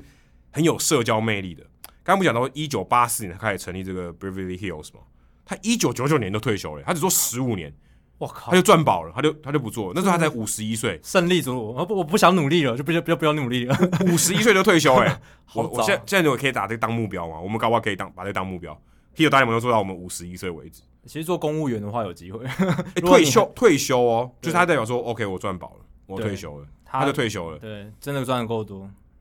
但是没有，他其实后来二零二零年就加入白袜队当特助，但是他那个老实讲，算是做做身体健康了嘛，嗯对，做做人兴家趣就是 OK，就是 告诉他我有一个我 title，我有点事情可以做啦，对啊，就是 Jerry Ransdorf 他的这个特助，就是说，哎，他今天不能做什么事情，那跟 Louis Robert 谈判，哦，我去谈啊，嗯这样我会谈吧，我很厉害，对对啊不对？Barry 棒手都搞定，Louis Robert 算哪咖，对不对？他做这个就没有什么压力了，因为他基本上钱已经赚够，他做这个真的是为了兴趣，为为了这种做身体健康。对，但是哎，他说到他这些丰功伟业，他大家可能也不记得他这个 Beverly Hills 这个共同创办人这个名号，大家都只记得他是 Bobby Bonilla 的经纪人，因为当时大都会一九九一年签下 Bobby Bonilla，签了一个五年两千九百万的合约，其实还不错，很大张，非在那常个大年代张。非常大张的合约，但是呢，大都会跟这个现在的大都会其实蛮类似，他就想说我要延迟付这个薪水，但有一些这个薪资操作的空间啦、啊他就不愿他就不愿意按期就是定时的付他薪水。那他年薪平均是五百九十万嘛，他就选择说，诶，那我换另外一种方式来付。我在二零一一年这个巴比伯尼亚四十岁那一年开始算，你要连续付我二十五年的薪水，然后我帮你算哦，用利息八趴哦，就是每年在增长八，每年八趴的这个利息来算，你每年付他一百一十九万，因为他认为说巴比伯尼亚其实是一个蛮保守的人，他希望说他的这个后半生无忧啊、就是我我一直定都有收入我一直有收入，而且我也不会坐吃山空，我拿一大笔钱我就乱投资啊，很多这个球员啊 NBA 球员会破产啊什么，他就不行，我要保守一点，我希望有个后有个后路，就想出了这个方法，哇，这真的是算什么啃，也、不能这样啃老族哦。就一个买一个终身保单的感觉，对啊，就是他长期饭票，一直都有固定的被动收入，哇，这个是大家的梦哦想，真的很被动的，跟五百一样被动 他。就自己进来了， 对啊，对啊，哎，一百一十九万呢、而美且金呢、三千多万台币哎、而且拖越久，他的那个价值越高啊，对，很夸张。对啊，你这二零三五年领的绝对比二零一一年领的更更多嘛，对不对？对，啊而且其实看起来真的蛮愚蠢哦。你现在看起来觉得哇，大都会这个球员都没有在打了，你还要付他薪水？是啦，哎、我跟你讲一个，你如果用这个比较，你就知道很愚蠢。皮亚龙手今年领多少钱？六十八万而嗯已，四舍五入。对，Jeff McNeil 六十四万，嗯巴比伯尼亚一个人就领一百一十九万、欸、我我基本上就是这两个啊，龙手加 McNeil 薪水相加差不多。嗯，我付一个完全没在打球的人，付他这个薪水，我到底是干嘛？以老板的角度来看，扣文想说，我还要付这个人哦、但他那个当下就是九零年代那时候，他给的钱就比较少啊，对啊，这可就是一个 Cole- 权可衡。可是扣文是最后这个前人种树，前人拉屎，后人闻臭的感觉。对对对对啊，就是这样，就是这某种程度上也是一种，就是怎么讲，这种经营权易手之后的一种，就是可以说是一种瑕疵吧，就是也可以说是一种你在做决策，他们那些老板在做决策的时候，有时候就是不会长远思考想，他就会觉得说，反正以后是后后人欸可是可是我后人反而要去担，可是我反而看另外一种是，我觉得欧美的文化哦，他们很重视这个契约精神。不然 Cohen 就说我不承认，你这合约我不承认，你们上一个人开的，所以你要去找那个九零年代那那个老板，你找他，付，但就要不是看我合约上面写什么，对，那但就是写可能就是大都会球队。但他就是 OK，我就默默承受。对啊，不而然且他在买这支球队的时候，他也应该有把这笔合约写进去，说，哎、你每年要支付这个球员这个哦钱。对，但我不知道说真的付给博尼亚是钱从哪里来，哦，搞不好是从威尔庞那边来，或者在前一任老板来，有可搞不好有可就能。看合约怎么写嘛。对，就是你卖给我的时候，你要你看帮那我你帮我 cover 对这些那个东西资产有没有被移转过去这但样？是你就觉得还蛮妙的，就是答应他二十五年，就乖乖付他二十五年。伯尼亚每年七月一号超开心，对啊，每年七月他就拿到三千多万台币，老实讲，一百二十万对大陆对球团来讲也不是太多，但是就是你会觉得很烦，就是可能领多一个礼拜的薪水。差不多。 而且领舵那张，你刚刚有讲到领舵那张合约，他领到二零四一年、哦嗯也所以是哦领舵了四十八岁的时候也。也也是一个 Bobby Bonilla 啊，对啊，你说领舵这张合约走完大概二零三一三二年嘛，对啊，那他可能还会再签一，可能打到二零三四年退休，我猜的啦，随便乱讲。但是至少可能五五六年以上都是可以这种领薪水，不用打球。很爽。哦，说到很爽，其实刚刚我们有讲到 Gilbert 他真的很有钱。当时这个道奇队要转卖的时候，后来卖给这个古根汉集团嘛。其实当时 Gilbert 是这呼声很高的一个买主，哇所以他其实是有这个他他真的很有钱 呢、一个经纪人可以赚到他有实力买下一支球队，这不是闹着这玩。很夸张，是这不是个很厉害这个已经超超越，可能连 Boras 都没那么有钱， Scarborough's in your face，对啊你算哪根葱？可能他都没有那么有钱哎、但我不知道啦。那 Boras 可能也蛮 有钱可的， Boras 可能也是可以买球队 啦，但只是他不 Gilbert 想真的很有钱。对他能够可以变成这个竞选就是竞逐的团队之一，那就是真的很有钱。但他最有名的还是博尼亚了。博尼亚这个合约让他可以在这个棒球历史上留下一个非常奇怪的记录。没错，好，接下来数据单元说到记录，上礼拜诶，是上礼拜吗？对啊，太空人队的这个记录，诶，我我那天太空人打完第一场，我真的有看诶、你有我你有关注这件事，哦有啊开开幕战这件事有啊，OK，就是太空人很少运动家嘛，对啊，而且他们第一场开幕战就打赢啦，八比一，Zach Greinke 六局无失分，而且只被打三支安打，四次三振没有保送，非常 Zach Greinke 的一场比赛。然后那个太空人后面的牛棚其实投的没有比 Zach Greinke 好，但是也是守住了，所以最后太空人八比一获胜。那我们之前数据单元有讲过，太空人队之前他们已经开幕战八连胜哦，所以加上今年这一场就是九连胜了哈。主场不重要，胜利比较重要。对啊，开幕战我觉得赢就是一种爽感啦，就是一种哎、就是好像有好的开始，就是成功的一半的那种感觉。那我们之前那提有到开高走低这个成语你有听过吗？也是啊有 啊，也是有啊，但是有个好的开始，总是心情比较好嘛。那九连开幕战九连胜，就九连胜就是已经追平了现代棒球的记录了。我们之前讲过，之前这个一九零零年以来这个开幕战九连胜的记录，就是由圣路易布朗队，然后辛辛那提红人，然后纽约大都会队，还有西雅图水手这几支球队共同保持。那现在太空人队已经追平这个记录了，他们明年有机会创下大联盟一九零零年以来的新纪录。然后接下来我想聊几个比较有趣的事情哦，或是大家可能比较少讨论到的。第一个就是明尼苏达双城队，他们跟先发投手 Randy Dobnik 这个 Uber 司机投手签下了一张延长合约，五年九百二十五万美金。哦，大家听到这个数字有没有想到？我们之前前几集有聊到那个那个 s a b a d o Perez 的合约嗯 s a b a d o Perez 的合约是五年七百万嘛？嗯，那 Dobnik 这个是五年九百二十五万，好像相去不远哦，对不对？但绝对开他可能开个一亿一一亿是 Uber 都没有这个钱吧？我没有一亿是太多，嗯应应该是没有， 对啊，这一亿次可能有了，但是他不可能开到一亿次，拍不到他，车子早就坏了。早就坏了，对吧、啊但也是合理啊，因为 Dubnik 他的服务年资还很少，所以他等等于也是要买下他生涯这个全部的薪资仲裁年，还有他两年的这个底薪年哦，所以等于这五年是 cover 他在成为自由球员的所有年份。而且 Dubnik 他现在目前是二十六岁，虽然看不出来，你看他好像三十六岁，你不能被胡子给骗了啊。他那个胡子真的是摸嗯 看起来摸很老型成胡，算摸型对，胡摸哦型胡，对对对，这是这样讲的吗？我我不知道，但形状确实这是一个。么，嗯以前 Goose Gossage 最有名的，嗯他就是留这个胡，Gossage 子他还这个人中还有一点吧，但他以但他之前也是有留过这种，就是对，到但我说他人中还有一点，嗯对但对 Dominic 好像就是只有么字胡，诶没有哎、他他他上面也有，哦上面也对他人中上面也有他他嗯人中也有，对吧、就是看起来老老的，但其实他还很年轻，二十六岁，所以这张合约就是 cover 掉他就是薪资比较低的这几个年份啦。那我觉得双城队签这张合约也蛮有趣的，因为这张合约它的激励条款很多，而且它还有很多这这个球队选择权。二零二六年有六百万美金的球队选择权，二零二七年七百万，然后二零二八年八百五十万。所以这张合约如果全部如果他全部都执行的话，我觉得如果 d o b n e 投的还不错，就会执行了，那就会变成一张八年哦，然后总薪资可能会达到三千万美金的一张合约，还还蛮不错其实的。还不错嗯诶、你说一个以前在开 Uber 的一个人，然后上大联盟，然后能够签到三千万美金的合约，没有，呃，我必须打个岔，我觉得开 Uber 这件事情其实没什么了不起，因为很多小联盟都有在兼职，他只是对啊刚好开 Uber 而已。但是还是蛮有趣的故事嘛，就是就 Uber，我相信很多人他都开过 Uber，很多小联盟球员都开过 Uber，只是没拿出来讲而已，一定有。一定有嘛。但是如果说能打上大联盟的，可能比例不高吧？你说，你访问十个大联盟球员，是是没错，是没错，但但我觉得这是常态，哎，就是他们兼职的东西。因为我想签约金够高的人应该就不会想要去开 Uber，但签约金很高的人非常少，哎，也不多啦。只只是旅美这些球对员，当我签约金都相对比较高，对，也但是不多有。一狗票的签约金超低，对，但我想大联盟球员真的上大联盟或是有站稳的，然后以前有开 Uber 的比例还是相对比较少吧。 Evan Gaddis 他还当过工友，哎，对啊，对啊清对洁啊工友，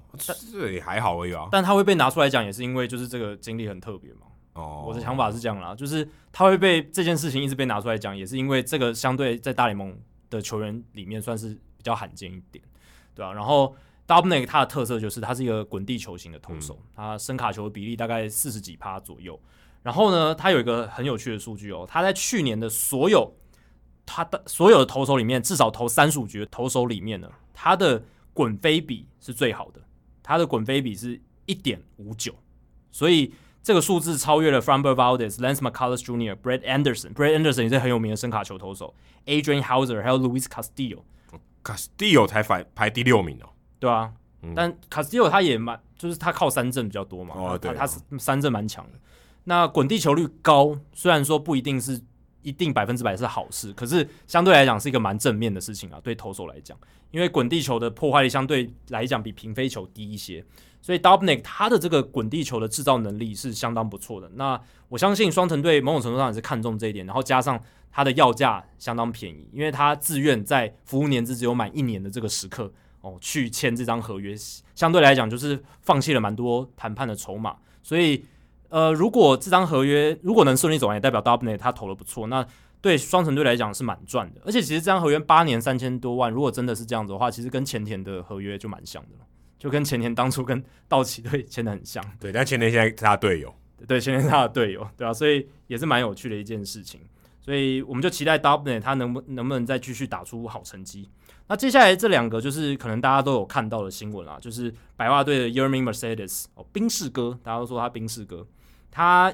因为这个 Eloy Jimenez 在这在春训尾声受伤的关系，诶、他得到了这个比较多的出赛机会，然后他在这个开季的前八个打数全部都敲出安打，所以是连八支安打的开季，这个创下自一九零零年现代棒球以来最长的开季连续打击安打记录哦，最长的、哦，所以他已经是大联盟史上第一人了。然还后是励志哥呢？哎、很老呢。很老啦，他已经二十八岁了吧，对不对？二十八岁的年纪，哎他的身材，你你说他会打大联盟，我也不太相信。他一百八十公分，然后体重一百多公斤，嗯就是你看他在荧幕上就是那种就是短小精悍的身材哦，他也没有到精悍，就是短小壮嗯壮，也没有到短吧？一百，但是我在 Williams Studio 更矮吧？更矮更矮，嗯但一百八十公分在棒球场上确实是不高的一个身材，就圆圆胖胖的了。对，圆圆胖胖，而且蛮壮的哦，他嗯那个二头肌很大颗，他在小联盟累积超过两千个打席，真的是熬很久的一个十哎球十里坡剑神员，真的累积很久，打二，其实要打到这个这么多很难呢、对啊，这不容易。代表说你要打的呃不能太出色，但也不能太烂。对，不会被放弃，对，对然他后不会你也被放弃那你也不能很快被拔上来，因为拔上来可能下不去，对啊，对，这很难。而且他是在二零一七年的时候有是被规则五选秀，从精英队被选到白袜队，哦所以他是白袜队有看中他的一些东西，有看到哦他的一些所以天分、他要把它放在名单上面。对，但是其实他还是没有打好嘛，就是没有什么出赛的机会。嗯那今年算是因为有一些机运，Eloy Jimenez 受伤，那他有这个比较多的出赛机会，然后呢，他也算有把握住，开季状况很好，可是这当然能维持多久就也不知道，只是一个 fun fact。对因为他他今天对大股就蛮惨的了，对啊，就就好像被三振两次吧，一次。对啊，遇到更好的投手，越强的投手，就可能一些瑕疵就会被被暴露出来。当然，像以前洋基队有一个 Spencer 嘛，他也是就是打了半个球季打得非常好，然后结果 Spen- 我连听都没听过哎、没听过吗？就是有一个还蛮有名的球员啊，叫做什么 Spencer，我有点忘记了，Spencer，Shane Spencer，对，我我没听过。那你知道 Chris Shelton 吗？之前有一个老虎队，好像开季连续八场全垒打，哦，对对对，对这个也有，这也是很疯狂，这也后是来后来就不见了。是因为我现在刚好查到 Spencer 他的数据，他就是在一九九八年，他在二十七场洋基队比，他那时候菜鸟年，他打了一点三二一的 OPS，OPS Plus 两百三十六，他在二十七场里面，二十七场比赛里面就挥出十支全垒打，非常强。然后大家哇，好厉害，啊，好厉害的一个球员。结果自此之后，他的 OPS 从来没有超过点七八，呃，点七九零，所以他之后就变成一个非常平庸的选手。然后在二零零四年之后，呃最后一年在大都会，诶，刚好在大都会那其实打的也蛮久的，打了也蛮久了，可是他就是那种这种所谓的昙花一现的代名词，美国吕明次，嗯哎、对， 也可以这样讲，对，可以这样讲。那就希望 y e r m i n Mercedes 不要是这样子啦，希望他还是能够打出不错的数据，维持长期的一个大联盟生涯。不要开 Uber，开宾士。对啊，哎、看不是，那你开宾士也可以开 Uber 啊？对他宾士跟 Uber 不是对等 的，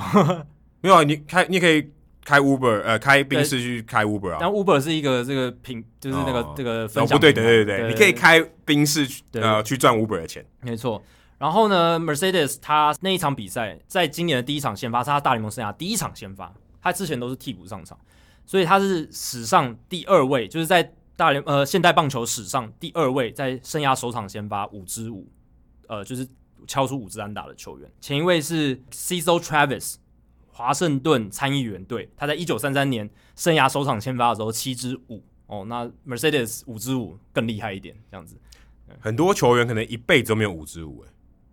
很对啊很有可能很多很多非常多非，常多，非常多，对啊、一辈子都没有五支五五，支五是非常非常难的一件事情，真的很难，真的很难。因为他八支八，哎，对不对？他打到第二场比赛还继续打对八支八，但我刚刚讲的是单场嘛，对就是先发第一场先发的一个记录。那你如果说八支八的话，那真的是创纪录了嘛？那之前最高的记录是七支，是谁？是一九九七年辛辛那提红人队的 Chris Steins。所以 Chris Steins 他是那个时候开季，这个是开季的记录啦，就是不是说生涯开始的记录，是单就是开开始一个新球季的一个记录，就是七支连续七支安打。那 Mercedes 现在创造第八支这样子。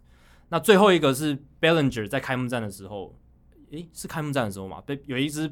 被没收的全垒打，就是他打出去之后呢，然后 Ramil Tapia 那个洛基队左外野手，他好像有碰到球，就是接到，就是他去尝试接那个全垒打球有有碰到，然后结果 Justin Turner 就以为被接杀了。在一垒上的 Justin Turner 以为被接杀，所以 Justin Turner 就跑回一垒去，然后但是 Bellinger 他还是一直往前跑，结果就变成 Cody Bellinger 这个后卫的跑者超越了 Justin Turner 这个前卫的跑者，